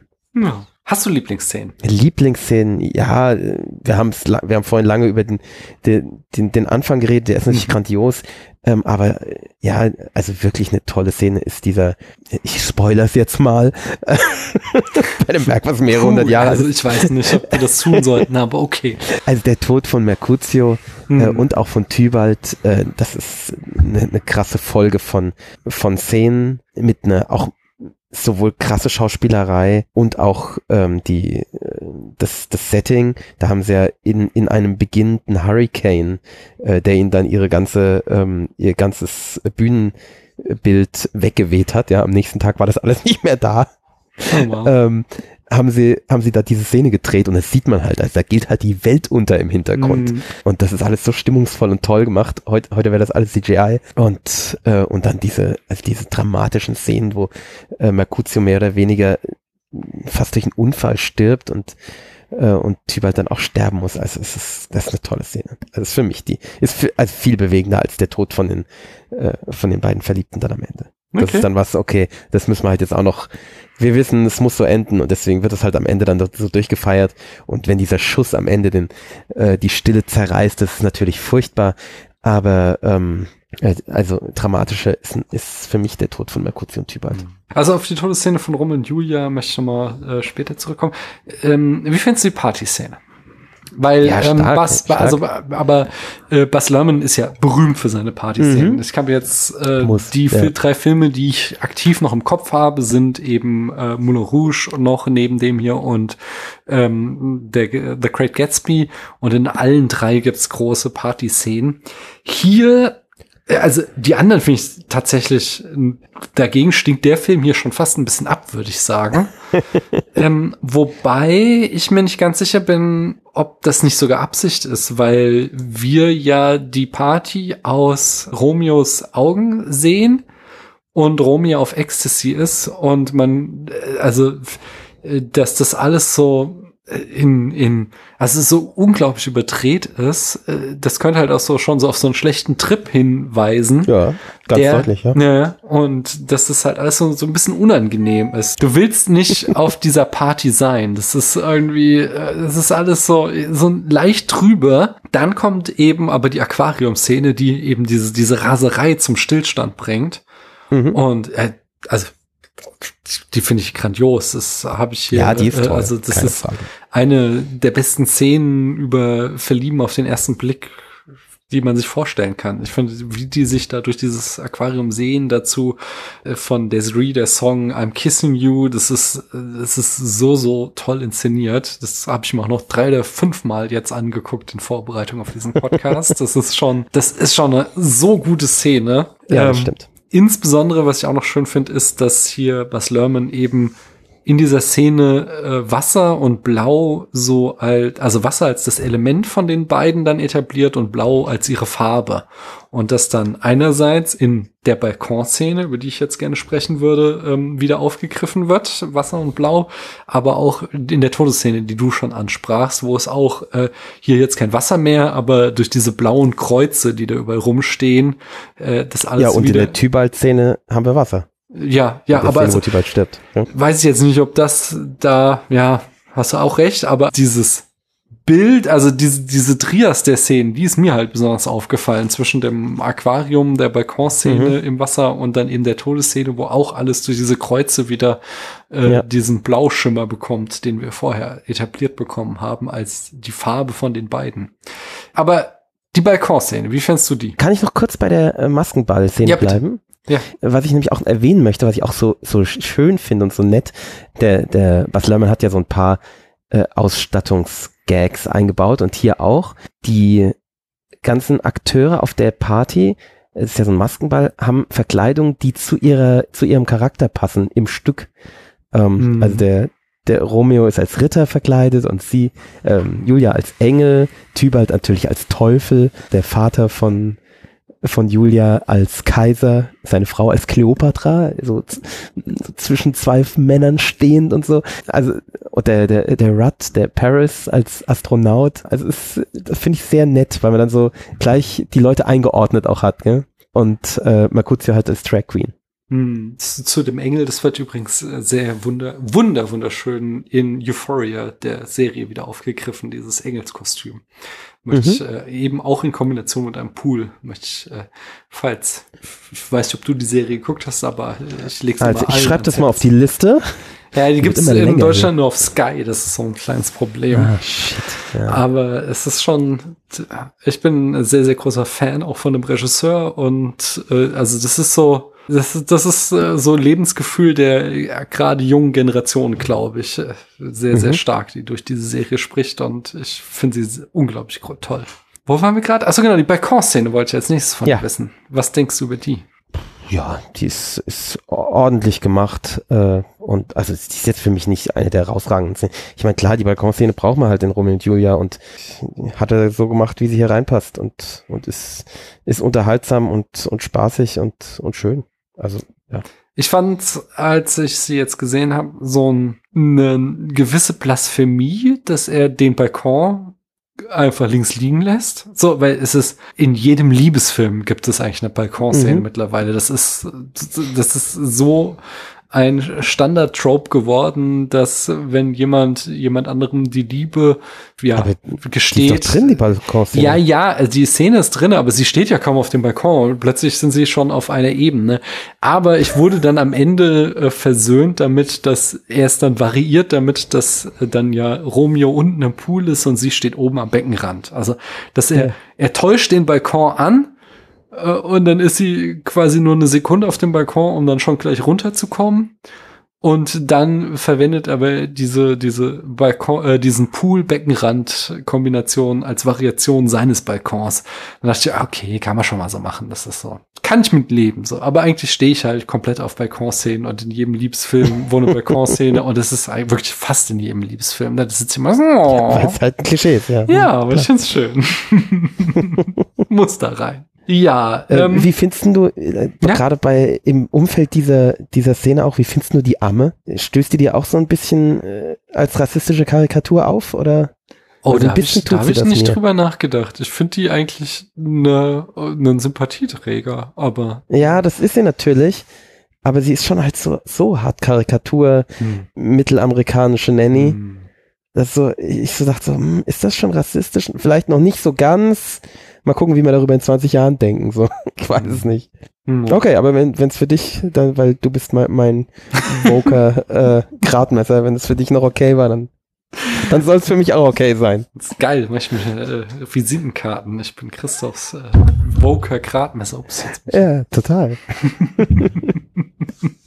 Ja, ich würde gerne zur Frage kommen, worum geht's wirklich? Und das eine hast du eben auch schon mal so angedeutet, äh, deine mhm. Antipathie dagegen. Wir haben ja hier so dieses Motiv von dem äh, Isoldes Liebestod drinne, mhm. was er ja auch ganz geradezu dreist schon in der Musik einfach zitiert, in einem direkten Zitat, dass er das Stück äh, Isoldes Liebestod in der Szene spielt, wenn Romeo mhm. und Julia sterben.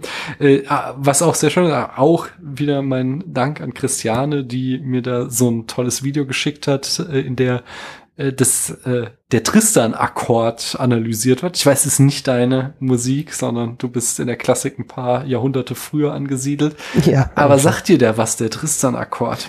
Nee, sagt mir tatsächlich nichts. Das ist, äh, fand ich schon ziemlich geil. Also, weil äh, der Tristan-Akkord ist eben ein eine Disharmonie, die Wagner in Tristan und Isolde ganz am Anfang etabliert, dass er eben in diesem Akkord eine Spannung drinne hat, die er, und das macht so das Moderne dieser Oper aus, die ganze Oper rüber aufrecht erhält. Dass eben dieser, du wartest immer darauf, dass so der Akkord aufgelöst wird, dass du dann wieder eine Harmonie bekommst. Und er behält sie, also er vor, wie sagt man, vorbehält sie dir. Also er, er, er, er lässt es nie zu. Er behält die ganze Zeit diesen disharmonischen Akkord bei. Ah.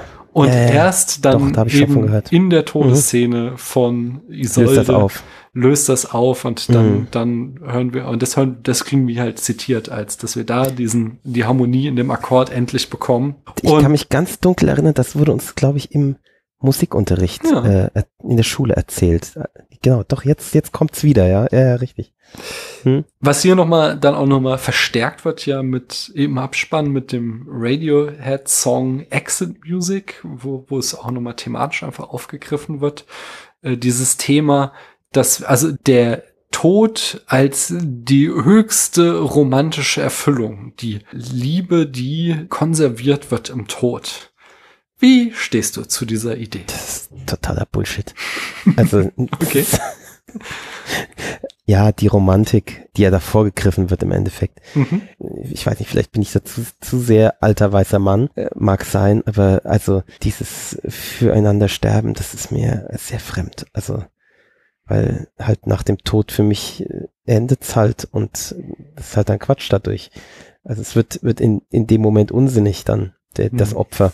Von daher, das ist für mich etwas, wo ich dann auch im Film versuchen muss, die Distanz zu wahren, zu sagen so, ja, okay, das ist halt die Geschichte, die da erzählt wird, äh, weil das ist halt eigentlich eine Quatschgeschichte. Aber ich kann da nichts, ich kann da nichts romantisch im Sinne von erstrebenswert. Ja, das ist ja auch so was Lustiges, dass diese, dieser Begriff Romantik äh, ja so viel heißt, so viel bedeutet, aber heutzutage benutzt wird in einer Form, äh, die ja ziemlich einseitig ist, ja. Also mhm. wenn du mhm. draußen tausend Leute fragst, was ist für sie romantisch, dann fangen sie an mit Herzen, Picknick, Rosen und füreinander sterben, ja. Und das ist halt, das ist halt nicht das, was ich, woran ich denke, wenn ich an Romantik denke. Ich denke, denke als erstes an romantische Musik, an romantische Literatur. Und äh, klar, da kommen diese, diese Tropes her, ist zum Teil. Aber es ist halt, also Rom was heutzutage Romantik ist, ist halt von Disney im Endeffekt sehr stark geprägt und äh, da habe ich schon ein bisschen meine Schwierigkeiten mit. Und da ist das hier schon auch ein Beispiel. Ich weiß, es ist wahnsinnig viel älter, aber eigentlich ist es der gleiche Disney-Mist, der in den 90ern zum Teil auch erzählt wurde. Gell? Also dieses aus Liebe füreinander sterben, oh, das ist nicht meins. Hm. Oder stehst du da anders zu? Ich bin ja hin und her gerissen so, nicht? Äh, also voll na, es ist, es ist noch nicht Romantik, es ist äh, Sturm und Drang, aber äh, mhm. hier Goethe, ach, zwei Herzen schlagen in meiner Brust. Nein, zwei Herzen, ach, schlagen in meiner Brust, so ist es, glaube ich. Dieses. Fast. Ich, immer noch ein bisschen anders. Ja. Es wirkt, wirkt für mich immer noch unrund, aber so in der Art, ja. Schreibt uns doch einen Kommentar, wie das wirklich geht.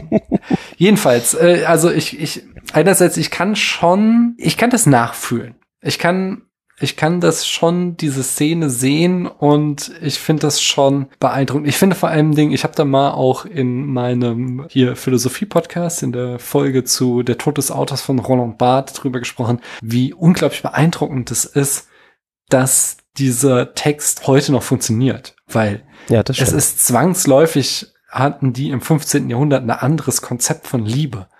Und mhm. Äh, dass wir heute aber, also dass es offensichtlich eben so universell transformierbar ist, dass wir heute unsere romantische Liebe, und jetzt meine ich nicht eben 19. Jahrhundert Romantik, sondern eben unsere Idee mhm. des 21. Ja. Jahrhunderts einer romantischen Liebe, dass wir das immer noch darauf projizieren können.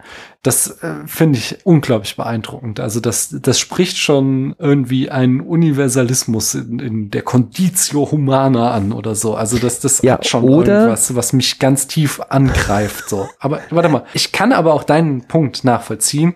Und zwar, es ist halt auch so, so ein, jetzt auf der Textebene ist hier natürlich nochmal eine andere Situation gegeben, aber es ist halt auch so ein easy exit, nicht? Es ist so, du musst dir nicht den Stress der alltäglichen Beziehung mhm. geben, du musst dich genau. nicht abmühen, äh, eine, eine Beziehung funktionieren zu lassen und Streits durchzustehen und Kompromisse einzugehen, sondern du kannst halt dieses, ah, was wäre das war gewesen, die perfekte Beziehung. Wenn. So, ja, genau. ja, genau. Und das finde ich so, das, ja, das ist halt so ein, so ein das bisschen lahmer ja, Ausweg. Das kann ich, total. also das, das sind so diese zwei Herzen, die in meiner Brust schlagen da. Ja, aber ja, du wolltest gerade noch was sagen dazu. Ja, ich sag, äh, woran ich denken musste, als du gesagt hast, ähm, äh, so ungefähr, dass das immer noch so, so gut passt auf heute oder so. Mhm. Vielleicht liegt das auch daran, dass dieses Werk einfach dieses Gefühl, was wir haben, so stark geprägt hat oder ja, die, die verschiedenen Popkulturen der verschiedenen Jahrhunderte bis dann irgendwann in den 90ern ankommt und dann eben bei uns ankommt, äh, so stark geprägt hat. Dieses, die, de, de, der Gedanke von romantischer Liebe ist halt, fußt vielleicht auf diesem Werk, hm. zu einem nicht unerheblichen Teil. Also, hm? ja. Und dann ist natürlich verständlich, dass es noch gut passt. Ja, aber es ist trotzdem, es ist, selbst wenn es das beeinflusst hat, gibt es halt so viele andere Sachen, die in unsere Bild heute von Liebe mit reinfließen, die mhm. da nicht mit reingeflossen haben können. Ja, also nee. die, die da, und das, ich finde, das ist nach wie vor sehr, sehr beeindruckend. Also ich finde, es, es bleibt schön und ich finde auch diesen, also ich habe auch jetzt das, äh, den Text in Original, also nicht in Deutsch habe ich den Text äh, schon echt oft gelesen und das ist einfach wirklich ein schönes Buch und es macht immer noch Spaß. Ja, äh, total. Und es macht, und das äh, finde ich, macht der Film zum Teil auch, er hätte es, in unserer Zeit würde es wahrscheinlich noch mehr, er ist halt ein Unterhaltungswerk, was auch zum Teil du hast es glaube ich am Anfang schon genannt, zum Teil echt zotig ist mhm. äh, und auch auch eben einfach lustig, auf einem wirklich niedrigen Niveau lustig ist und wo zum Teil auch, klar, wo du Anspielungen verstehen musst, äh, vielleicht auch der Zeit, die, die wir nicht mehr verstehen, ähm, aber auch, also die, da ist halt auch äh, Fäkal- und Sexualhumor drin, der wirklich spaßig ist, also und der auch heute noch wunderbar funktioniert. Und äh, finde ich, hätte der Film schon auch noch mehr an, mehr zeigen können oder mehr andeuten können oder, weiß nicht, das, das lässt er schon sehr aus. Es wird mhm. ja auch hier die, die ähm, die Beischlafszene wird ja auch nur, nur angedeutet im Endeffekt. Die Sache mit der, mit der Nachtigall und der Lerche, das ist ja im Endeffekt, äh, da geht's ja ums Poppen, gell? Da ja, brauchen wir ja nicht, brauchen wir nicht drum herum reden, aber äh, das tut der Film schon so ein bisschen auch leider. Es wird schon gezeigt, wie diese, diese Bettgeschichten, wo die da unter der Decke rummachen und so. Ist ja auch sehr schön gemacht alles. Aber das bleibt schon sehr in der Andeutung. Aber gut, das war halt bei Shakespeare auch in der Andeutung. Obwohl, nee, würde ich gar nicht sagen. Bei Shakespeare finde ich, ist das noch, ist, ist da, ist da manches plakativer als bei, bei Lerman. Hm. Da komme ich gleich nochmal drauf zurück. Äh, vorher wollte ich nochmal eine andere Frage stellen und zwar, was war denn eigentlich in den 90ern los mit Shakespeare? Weil, also ich habe noch mal jetzt Krass, geguckt, ja. wir hatten irgendwie, wir hatten fünf, zwischen 89 und 2005 Kenneth Brenner Shakespeare-Verfilmungen. Ja. Wir hatten hier König der Löwen von, der ja, was, King Lear? Nee, oder was auch immer. Nee, äh, ist es, nee, Hamlet ist es nicht, oder? Na, nee. Ah, ich hab's vergessen. Irgend, irgend, irgendein ja. Äh, Shakespeare-Stoff ist das auch eine Adaption, König der Löwen. Wir hatten Shakespeare in Love, der die, wie, wie halt Romeo und Julia geschrieben wird, äh, gemacht hat. Und wir hatten Zehn Dinge, die ich an dir hasse, was ja nochmal des widerspenstigen Zähmung ist. Äh, also, ja, und äh, hier Save the Last Dance und sowas. Äh, den kenne ich gar nicht. Aber also wir haben. Nicht, nee, oder verwechsel ich das? Das ist auch, auch, auch Julia Stiles, oder? Das kann sein. Ju Julia Stiles hat doch so und so viel. Ja, ich weiß nicht. Ja ich, also bei Julia Stiles habe ich Gefühl, die, die hat in den 90ern nur Shakespeare-Verfilmungen ja. gemacht. Aber ja, unheimlich ja, Warum? Ja. Wa was war in den 90ern los? Warum war Shakespeare plötzlich der große Hit und wurde ständig Jet Li, Hat Jet Li nicht auch eine Romeo und Julia-Verfilmung gemacht? Es gibt ähm, so ein, ja, es gibt mit, mit Alia zusammen. Jet Li und Alia, auch grandios. So eine Kung-Fu, äh, auch Gangster äh, Romeo Julia Sache. War gar nicht so verkehrt. naja. ja, komisch, gell? Ich weiß auch nicht, warum die 90er. Ja gut, ich meine, die 90er, und da passt natürlich dieser Film auch gut rein, waren schon äh, ein Jahrzehnt, wo Kitsch eine, mhm. schon eine große Nummer war, gell? Also ja. Und, und da passt natürlich so, so ein bisschen historizi historizierender, ach, mir fehlt das Wort jetzt, mhm. äh, Kitsch passt halt da schon gut rein. Und Shakespeare, ja, ist halt ein Stoff, wir, wir haben, wir sprechen ja jetzt die ganze Zeit schon drüber, der unheimlich zeitlos ist, den man unheimlich gut adaptieren kann, wieder auf neue Zeiten drüber bügeln kann, ohne dass es irgendwie ähm, sperrig wird, äh, weil es einfach äh, gute, leichte Geschichten sind mit Tiefgang ist wahrscheinlich naheliegend. Äh, warum soll ich denn irgendwie eine, mir eine neue Geschichte ausdenken, wenn es so tolle gibt? Hm. Also zu, zu denen die Leute dann eben auch eine, so schon einen, einen Anker irgendwie haben, gell? So, wenn sie dann eben merken, ah, okay, ist eine Hamlet-Geschichte oder ist eine Othello-Geschichte oder widerspenstigen Zähmung kannte man dann, kannte man dann halt auch schon, ja? Und also finde ich besser als, als das Rad immer neu zu erfinden. Warum denn nicht? Hm. Und aber das stimmt schon, war in den 90ern sehr auffällig.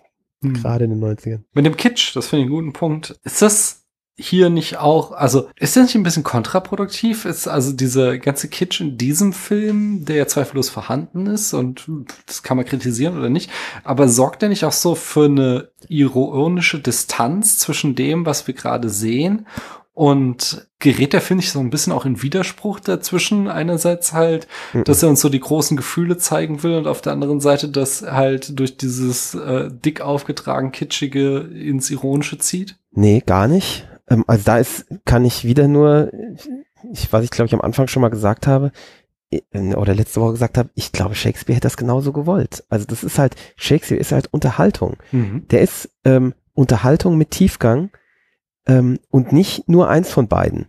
Und äh, Shakespeare hätte das so gewollt, bin ich der Meinung, weil der war auch drüber, der war auch äh, hier, wir, wir basteln da noch das dran und das dran und, und, und diesen Unsinn und, äh, und diese Neckerei. Ähm, und äh, das ist, ich glaube, total im Sinn äh, des Werks, das so zu machen. Und dann natürlich äh, passend zur Zeit. Also ja, der ist überladen, natürlich. Der soll aber überladen sein. Das, das äh, macht den, den Flair mit aus und, und das macht dann auch die, äh, die Immersion mit aus. Hm. Damit einhergehend, also jetzt sind wir schon so im Punkt von Kritiken, die ich gelesen habe an dem Film. Äh, damit einhergehend nämlich ein Punkt, ob diese ganze super auffällige Inszenierung, ob das nicht letztlich nur Effekthascherei des Regisseurs ist und ähm, also ob es ob es was zum Film beiträgt oder ähm, eigentlich äh, nur heiße Luft ist und nichts dahinter steckt und damit eigentlich äh, von der eigentlichen Geschichte ablenkt. Nö, ich finde es eine Hommage an, an Shakespeare. Mhm. Ähm, weil klar es ist heiße Luft, aber es ist halt genau die heiße Luft, die Shakespeare zu seiner Zeit auch gemacht hat und, und die er, die er in diesem Werk haben will. Ja, also diese, diese Party-Szenen und sowas, das ist ja der Inbegriff von heißer Luft. Mhm. Ähm, und das ist genau Shakespeares Ding. Und, und das heißt dann auch, dass, dass das oft wenig subtil ist, das stört dich dann auch nicht. Nee, das stimmt überhaupt nicht. Mhm. Ist doch bei Shakespeare auch nicht so. Die, also bei Shakespeare, wenn, wenn ich aus anderen Werken, diese, diese ganz üblichen shakespearischen ähm, Verwechslungsgeschichten, die sind alle nicht subtil äh, und sind auch albern. Mhm. Äh, und das ist genau wie hier. Also das da, hier ist halt der Kitsch, ja, hm. so what? Also, nee, ich finde es so Shakespeare, wie es nur Shakespeare sein kann. Hm. Und, und, dann ein, lenkt auch nicht ab für mich, ja. Hm. Einen, einen Kritikpunkt habe ich noch gelesen, äh, und das ist, dass, wie ich schon sagte, Claire Danes war während des Drehs 17 Jahre alt Und mhm. sie ist offensichtlich mehrmals in dem Film nackt am Set. Wir kriegen nichts zu sehen, so. Also ja. Es bleibt immer alles schön züchtig, aber wir sehen halt von hinten, dass sie da offensichtlich hier mit Leonardo DiCaprio gerade nackt am Verkehren ist. Ist das mhm. schlimm? Naja, also soweit ich es weiß, ist sogar das die erste Szene gewesen, die sie drehen musste mit ihm. Mhm. Äh, diese Bettszene äh, was sie ziemlich verkrampft hat und was auch die, die Beziehung zwischen den beiden äh, ziemlich krampfig gemacht hat. Ich glaube bis heute. Pff, ja, weiß ich nicht. Ich weiß nicht, wie die als 17-Jährige, die war ja schon lange im Showbusiness, gell? Also, wie mhm. gesagt, die hatte äh, My So Good Life schon lange gedreht und so. Also ganz neu war ihr das wahrscheinlich nicht, aber ja, klar, ist ein 17-Jährige, ist natürlich eigentlich nicht cool. Also ich weiß nicht, möchte mir kein Urteil erlauben, wirklich, aber also es war wohl nicht, also es wird berichtet, es sei ihr nicht angenehm gewesen, das mhm. Ganze. Und dann ist es natürlich nicht cool. Ja? ja. Also wenn ihr das, wenn es für, für sie nicht cool ist, ist es halt nicht cool. Mhm. Wenn, wenn man sagen, und so haben die wahrscheinlich auch argumentiert, so, ja, hier, die hat schon diese Serie, äh, wo sie ganz ähnliche Szenen hat, hat die schon irgendwie so und so viele Jahre gedreht. Ist jetzt gar nicht, alles nicht neu für sie, also können wir sie auch hier halbnackt mit äh, DiCaprio in, ins Bett knallen und so, ja, in der ersten Szene. Und das war vielleicht eine Fehleinschätzung, ja. Also, mhm. ähm, und dann ist es halt nicht okay eigentlich. Mhm. Hätte man vielleicht mal mit ihr abklären müssen. Definitiv, würde ich mal sagen. Ja. Ach ja, darauf möchte ich uns aber nicht entlassen, sondern ich habe auch noch ein bisschen mhm. Nitpicking, also ein bisschen humoristischere Kritik.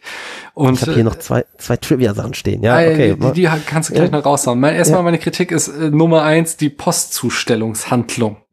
er setzte den Film offensichtlich in die Gegenwart. 1996 gab es schon Handys und äh, das heißt, warum musste man sich in einer solch wichtigen Angelegenheit auf einen Botendienst verlassen? Okay, weil die literarische Vorlage es so verwollte, aber es sind zwei Menschen gestorben, weil niemand auf die Idee kam, mal zu einem Handy zu greifen. Ja, hatte irgendjemand ein Handy in dem Film? Ich habe keine Ahnung, aber vielleicht ist es nicht, vielleicht ist es nicht in der exakten Jetztzeit, vielleicht spielt es fünf Jahre vorher. Ja, okay. Das war ja genau die Zeit, wo es, wo es noch gerade so noch, also ich habe noch kein Handy zu der Zeit. Okay, okay, gut, dann damit kann ich nicht anfangen. Aber dann möchte ich äh, den Pater Lawrence äh, doch hart mhm. auch ins Gericht nehmen, der Oha. ja hier definitiv ein erwachsener Mann ist und er glaubt, mhm. es sei eine gute Lösung für diesen Konflikt, zwei Kinder mit Gift auszustatten, um einen Tod vorzutäuschen.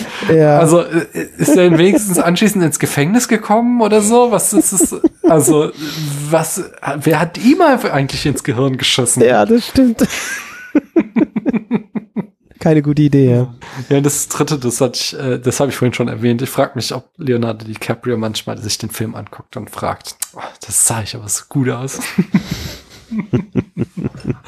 du wolltest noch zwei Fun Facts bringen. Ja, zur Schauspielerei von Leonardo DiCaprio äh, mhm. habe ich noch einen Nachtrag. Und zwar hat er wohl in der Szene, wo, wo sie praktisch äh, komatös ist mhm. und er ähm, sich verzehrt mhm. äh, und sich halt umbringen will, äh, hat er wohl so gut gespielt, dass sie ihn, äh, sie zu ihm gesagt hat, wohl, dass er sie nicht zum Weinen bringen soll, weil sie hier, was hat gesagt, äh, don't make me cry, I'm supposed to be comatose here. Also, dass, dass äh, sie ihn dass er sie vom, vom Schauspielen ablenkt durch sein gutes Schauspiel. Naja, also auf sie hat es offensichtlich gewirkt, wie er gespielt hat. Na dann.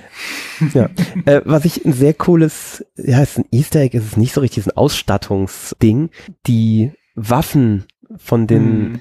von den einzelnen Akteuren, die sind ja alle sehr geil designt und äh, es steht immer die, als Bezeichnung auf den, den Pistolen hauptsächlich sind es ja, mhm. äh, bestehen, stehen immer irgendwelche Bezeichnungen von irgendwelchen altertümlichen Waffen, also Schwert oder Dagger oder Rapier oder sowas und mhm. dann mit auf einem. Der Schrotflinte Longsword, nicht? Ja, genau, Longsword. Gib, gib mir mein Schwert. Mhm. Das finde ich sehr cool gemacht. So, ja, ist halt eine Kleinigkeit, gell? Mhm. Ja, schön, das passt auch gut dazu. Eins habe ich nicht auch noch, dass sie da dieses Theater, dieses heruntergekommene Theater in Verona, da sieht man das Schild The Globe. Und The Globe war eben das Theater, in dem Shakespeare damals seine Stücke aufgeführt hat. Oh, und mhm. ist quasi auch noch mal ein ja. kleines Easter Egg. Cool.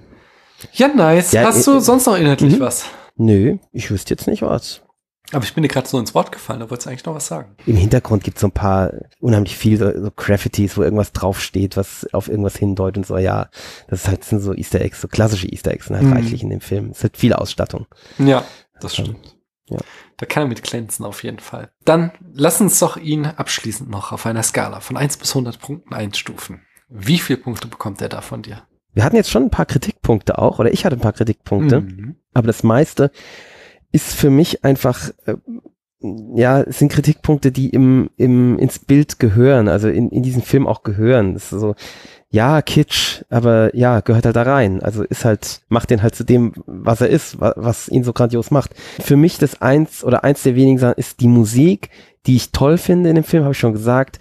Aber ich weiß nicht, wie zeitlos die wirklich ist. Das kann ich nicht so richtig beurteilen. Ich habe so die Vermutung, die ist sehr 90er. Das, da würde ich so ein bisschen Abzüge für geben. Aber sonst also das ist einfach ein so grandioser, zeitloser Film, so rund, so im Sinne von Shakespeare meiner Meinung nach, dass der für mich äh, also ganz hoch an, angesiedelt ist. Also ich gebe dem 100er Skala hast du, gell? Mhm. Ich gebe dem 96 Punkte. Ja, sehr schön. Also, er hat tolle Dialoge, da kann man nichts gegen sagen. Er hat tolle Bilder, in, die Ausstattung ist super, die Inszenierung habe ich gelobt. Das Spannendste finde ich beim Kriterium der Zeitlosigkeit, weil ich so einen zeitgenössischen Text gesehen habe, der sagte so, ja, das ist jetzt nicht die definitive Shakespeare oder Romeo und Julia Verfilmung, aber es ist ja ganz nett, dass der irgendwie den, den jungen Leuten von heute mal aufbereitet wird, der Film. Und wenn ich jetzt eben 26 Jahre später darauf zurückgucke, dann denke ich schon, dass das die definitive Romeo und Julia Verfilmung geworden ist, sondern ja. ich wüsste ja, nicht, ja. welche andere Romeo und Julia Verfilmung den den Rang ablaufen könnte. Und von daher hat er da diesen Zeitlosigkeitsaspekt äh, bei mir ganz klar. Ich würde so ganz kleine Abzüge machen eben im Schauspiel, was so manchmal ein bisschen zu hart drüber ist und eben, wie ich schon sagte, so in dieser, die Botschaft vom, vom romantischen Liebestod, die für mich, ja, einerseits, ich, ich sehe die Romantik, aber auf der anderen Seite auch so der, der irgendwie vorgetäuschte Ausweg ist aus dem, was eine Liebesbeziehung wirklich ausmacht. Von daher, ich gehe so ein bisschen tiefer. Ähm, 96 hast du gesagt. Ich glaube, ich bleib trotzdem im 90er-Bereich, weil ich, weil ich ja schon eingeleitet habe. Es ist immer noch ein großartiger Film. Ich sag mal 92 Punkte. Das ist natürlich ein bisschen ungerecht, mhm. äh, zum Teil. Äh, bei vielen Filmen kritisiert man dann ja häufig den Inhalt. Und bei sowas jetzt muss man ja immer sagen, wenn ich Problem mit dem Inhalt habe, dann ist Shakespeare schuld und dafür kann der Film nichts, gell? Das ist halt immer so. Ja, aber also, das ist halt so eine Sache, gell? Ja, nee, das das das Argument lasse ich nicht gelten, weil Bas Lerman hat sich ja die Geschichte angeeignet. Das hat ihn ja niemand ja, gezwungen, stimmt. das zu machen. Ja, das ist so. Recht, ja. Das habe ich ja auch zum Beispiel bei Dune gesagt, so weil weil ich so sehr viele Podcasts und sehr viele Texte gelesen habe, wo es hieß so, ja, das, da kann doch jetzt äh, hier der Dings gar nichts für, das steht ja schon so im Buch so, aber niemand zwingt ihn ja erstens, das Buch genauso umzusetzen, wie es ist, oder überhaupt dieses eine Buch zu verfilmen. Und, ja, sondern, sondern das in dem Moment, wo sich halt ein Regisseur dazu entscheidet, ich adaptiere jetzt diesen Stoff, dann wird es halt auch sein Stoff. Von daher. Hm. Ja, das stimmt. Die Kritik muss er sich dann schon anziehen. Ja. Ja, nee, aber ich glaube, ich bin zufrieden mit unserer Einstufung. Sehr gut. Sehr schön. Christoph, es hat mir sehr viel Spaß gemacht und ich, die Spatzen pfeifen es von den Dächern. Das war nicht das letzte Mal, dass du hier zu Gast warst, sondern da steht schon am Horizont mehr. Erzähl uns doch trotzdem noch mal, wo in diesem Internet man jetzt noch mehr von dir hören kann, wenn man jetzt sofort noch mehr von dir hören möchte. Beim Sneakpot, mhm. sneakpot.de äh, da nehmen wir einmal in der Woche einen Podcast, ähm, so um die zwei Stunden normalerweise, äh, zu Filmen. War ursprünglich mal ein Sneak Preview Kinofilm Podcast und äh, mittlerweile ist es Streamingdienst Filme und Serien. Das sind wir meistens zu dritt, manchmal auch noch mit Gästen. Äh, mit dir zum Beispiel gerne. Ja. Und da ja, besprechen wir so Filme, Serien und was so in unserem Leben so zum Teil. Also zum Teil ist auch ein bisschen Laber-Podcast, muss ich gestehen. Was heißt, Aber musst du gestehen, es ist der beste Teil. sagen manche, ja. Ja, äh, ich höre immer wieder nicht. gerne, was in eurem Leben abgeht. das freut mich. Ich hab, weiß nicht, ich habe so ein bisschen gespaltenes äh, Gefühl zu Laber-Podcasts, zu so reinen Laber-Podcasts. Aber ja, ich finde auch, wenn es, wenn es irgendwie ausgewogen ist und dann es, es hat ein Publikum. Ähm, ja. ja, das ja und da hört man uns seit, ich weiß nicht, 750 Folgen etwa wöchentlich, meistens wöchentlich. Ja, schön. Ich danke dir nochmal, dass du hier gewesen bist. Das hat mir sehr, sehr viel Spaß gemacht. Mir auch. Das freut mich. Sehr gerne. Und ich danke euch da draußen, dass ihr bis hierhin zugehört habt. Tschüss. Tschüss.